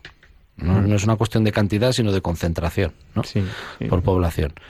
Entonces, eh, es una, una, parroquia, o sea, un barrio que mm, está todo rotulado en chino. Se, tú vas a comprar y puede que la gente habla en chino. O sea, que es que no, o sea, no experimenta a lo mejor una necesidad imperiosa eh, de, de, hablar español. O sea, tú vas allí y entonces se impone mucha parte de la cultura china. Que sí es cierto que se encuentran algunas grietas, eso también hay que verlo, por ejemplo, con la segunda generación. Los niños tienen que estar escolarizados. Entonces, si uno es un poco cuco, dice, bueno, los niños saben todo español, de hecho saben más español que chino. Entonces, tampoco hay tanta dificultad, ¿no? Es verdad que la impresión, y luego también hacer una pastoral que sepa discernir esto. Yo es un poco el conflicto que estoy teniendo ahora, porque eh, no se llega a comprender, o sea, una, una una comunidad aislada como gueto dentro de una parroquia no serviría de nada. Pues sí, para repartir una expendedora de sacramentos, en definitiva. Lo que pasa es que en vez del cartón de tabaco estar en español, te lo, te lo, te lo expenden en, chino, ¿no? Pero en realidad esa labor de, tener un poquito la mirada puesta más allá, decir, oye, no, mira, los niños ya hablan español y chino, pueden convivir perfectamente con estos otros que yo voy a confirmar. Entonces siempre cuesta, ¿eh? a nivel a nivel pastoral cuesta mucho. A nivel pastoral, eh, al final, eh, lo que tenemos que hacer es discernir continuamente el paso que Dios nos, nos hace dar. Y es muy bonito. Eh, con todas las dificultades. Luego también está la gran dificultad que la cultura china es una cultura del trabajo, pero también es una cultura del trabajo que en muchos casos es injusto. Y que uno debería denunciar en alto lo que ve, pero también es verdad que ellos en ese sentido tienen muy cogido. Hay personas que son conscientemente explotadas. Te traen de China, te, meten en un piso patera. ya no digo con una cama caliente, con una silla caliente, en la que duermes en una silla por horas, alquilada. Así está, esto está pasando en Madrid. Y aquí luego todo de doctrina social y todo esto nadie se atreve, porque las, eh, las mafias en ese sentido, si no tienes con ellas, son pacíficas, son tranquilas, ¿no? Son cosas, mm, o sea, no te van cortando dedos por ningún lado ni nada por el estilo. Para si es verdad que tú solo observas, ¿no? Y entonces ves metidos en un piso a 30 personas, ¿no? Es una cosa curiosa que también los católicos a mí vienen y dicen, los españoles me dicen, ah, Daniel, tal, es que los chinos y tal y son unos tales, son unos cuantos. Y dicen, vale, bien. ¿Cuántos pisos tienes? Se me queda así, padre, ya te los digo yo, que yo, yo me entero de todo. Pero tienes tres, tres, tres pisos en el que tú vives. Vives con tu mujer y tienes un piso de 200 metros cuadrados, estás tu mujer y tú y está encantada la vida, incluso hasta te parece pequeño. El piso primero cuando os casasteis, que además os lo entregó el, este, el, antiguo plan de viviendas, ¿no? Eh, tal, pues ese tiene 60 metros cuadrados. Y, allí lo tienes alquilado. ¿A quién se lo has alquilado? Ah, pues a los ecuatorianos. Porque sepa que tienes un piso patera. Es verdad que te pagan 1.400 euros al mes. Y es un dinero que, bueno. Pero tienes metidos 20 personas en tu piso. Entonces, ¿por qué no se lo alquilan los españoles? Si tanto amamos las cosas. ¿Qué ocurre? Que esta doble vida que a mí no me gusta vivir. Que al final le entregamos el corazón al Señor de una manera, pero luego al Señor también hay que entregársela en otras, ¿no? Entonces es verdad que, esas dificultades o, tú sientas en el banco a la señora que a la señora española y le pones a la señora a la, a la chacha, a la que ponemos siempre la chacha al lado que, que la está pagando un sueldo de miseria y que no la tenía asegurada y tal, tal, tal se la sientas en la y le dices, queridos hermanos, como que hermanos.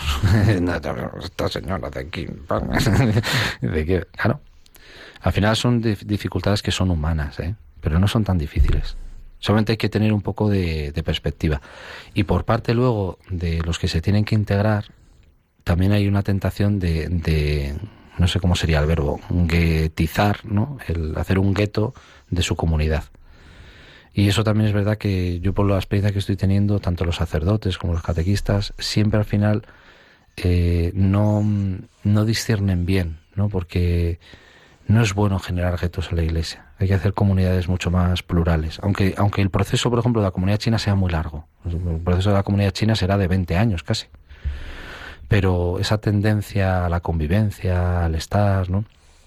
¿Qué ocurre? Que cada vez que todo ese tipo de análisis, la gente le da miedo, porque la gente se llena de miedos enseguida. Dices, no, me no, pues es que esto al final hay que hacerlo así, porque si no, no se va vivir una conciencia de iglesia plena.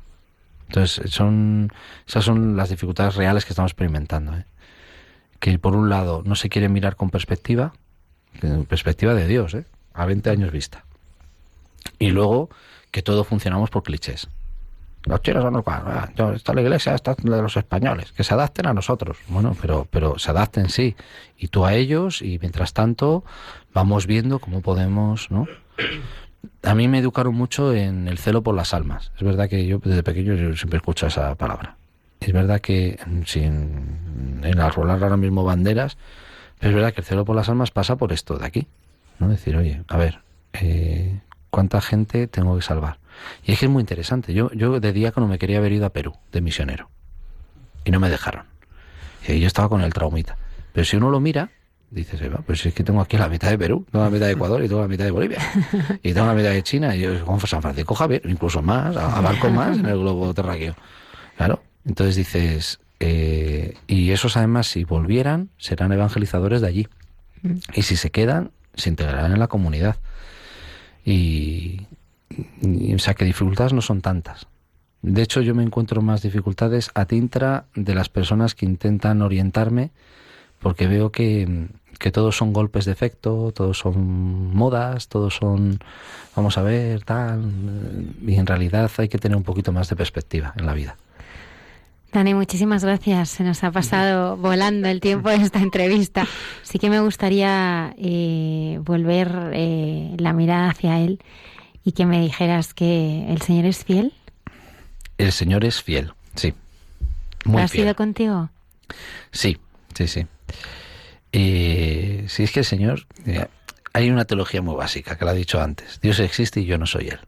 Entonces, ahí sí es verdad que, que sí es cierto. Mm. Lo que tenemos que intentar es aprender en la Iglesia de esta fidelidad.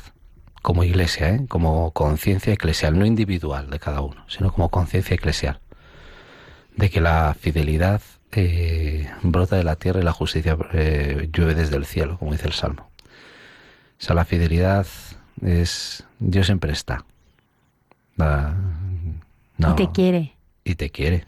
Y, tienes que decirle muchas mañanas a venir te quiere aunque estés muy enfadado.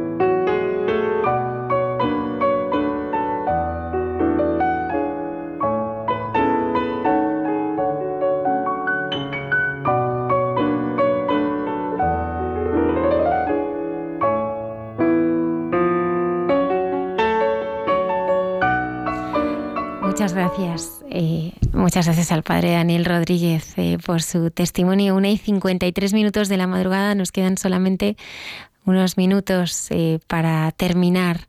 Muchas gracias por habernos acompañado esta noche. Os esperamos el próximo viernes aquí en directo en el programa de Mucha Gente Buena que no se va de vacaciones este verano, sino que estaremos aquí puntuales a nuestra cita la madrugada del viernes al sábado de 12 a 2 de la madrugada. Terminamos este programa rezando con una poesía de Sor Guadalupe, carmelita de la antigua observancia, el convento de las carmelitas de Santa Ana, y que esta semana nos ha dejado. Te recordaremos siempre. Gracias a todos nuestros oyentes por estar ahí y hasta el próximo programa.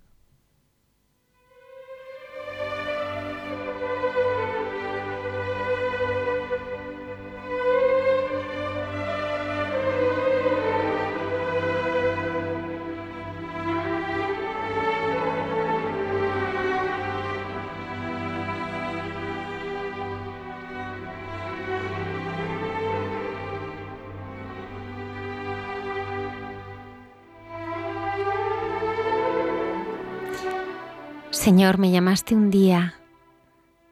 Tengo sed, te oí decir. Y aunque yo no lo entendía, tu queja me hacía sufrir. Solo unas redes tenía. Qué pena me daba dejar.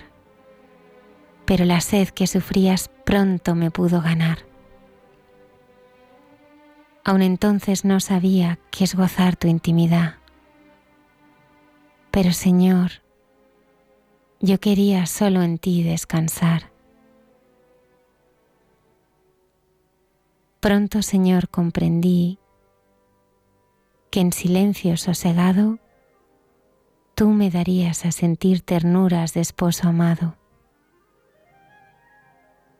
Y mi corazón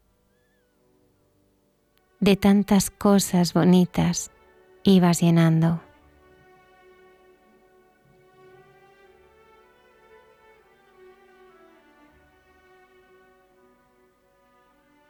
Quiero prender una hoguera y arrojarme en vivas llamas. Acéptame en holocausto de renuncias que me sangran. Señor, ya no tengo nada.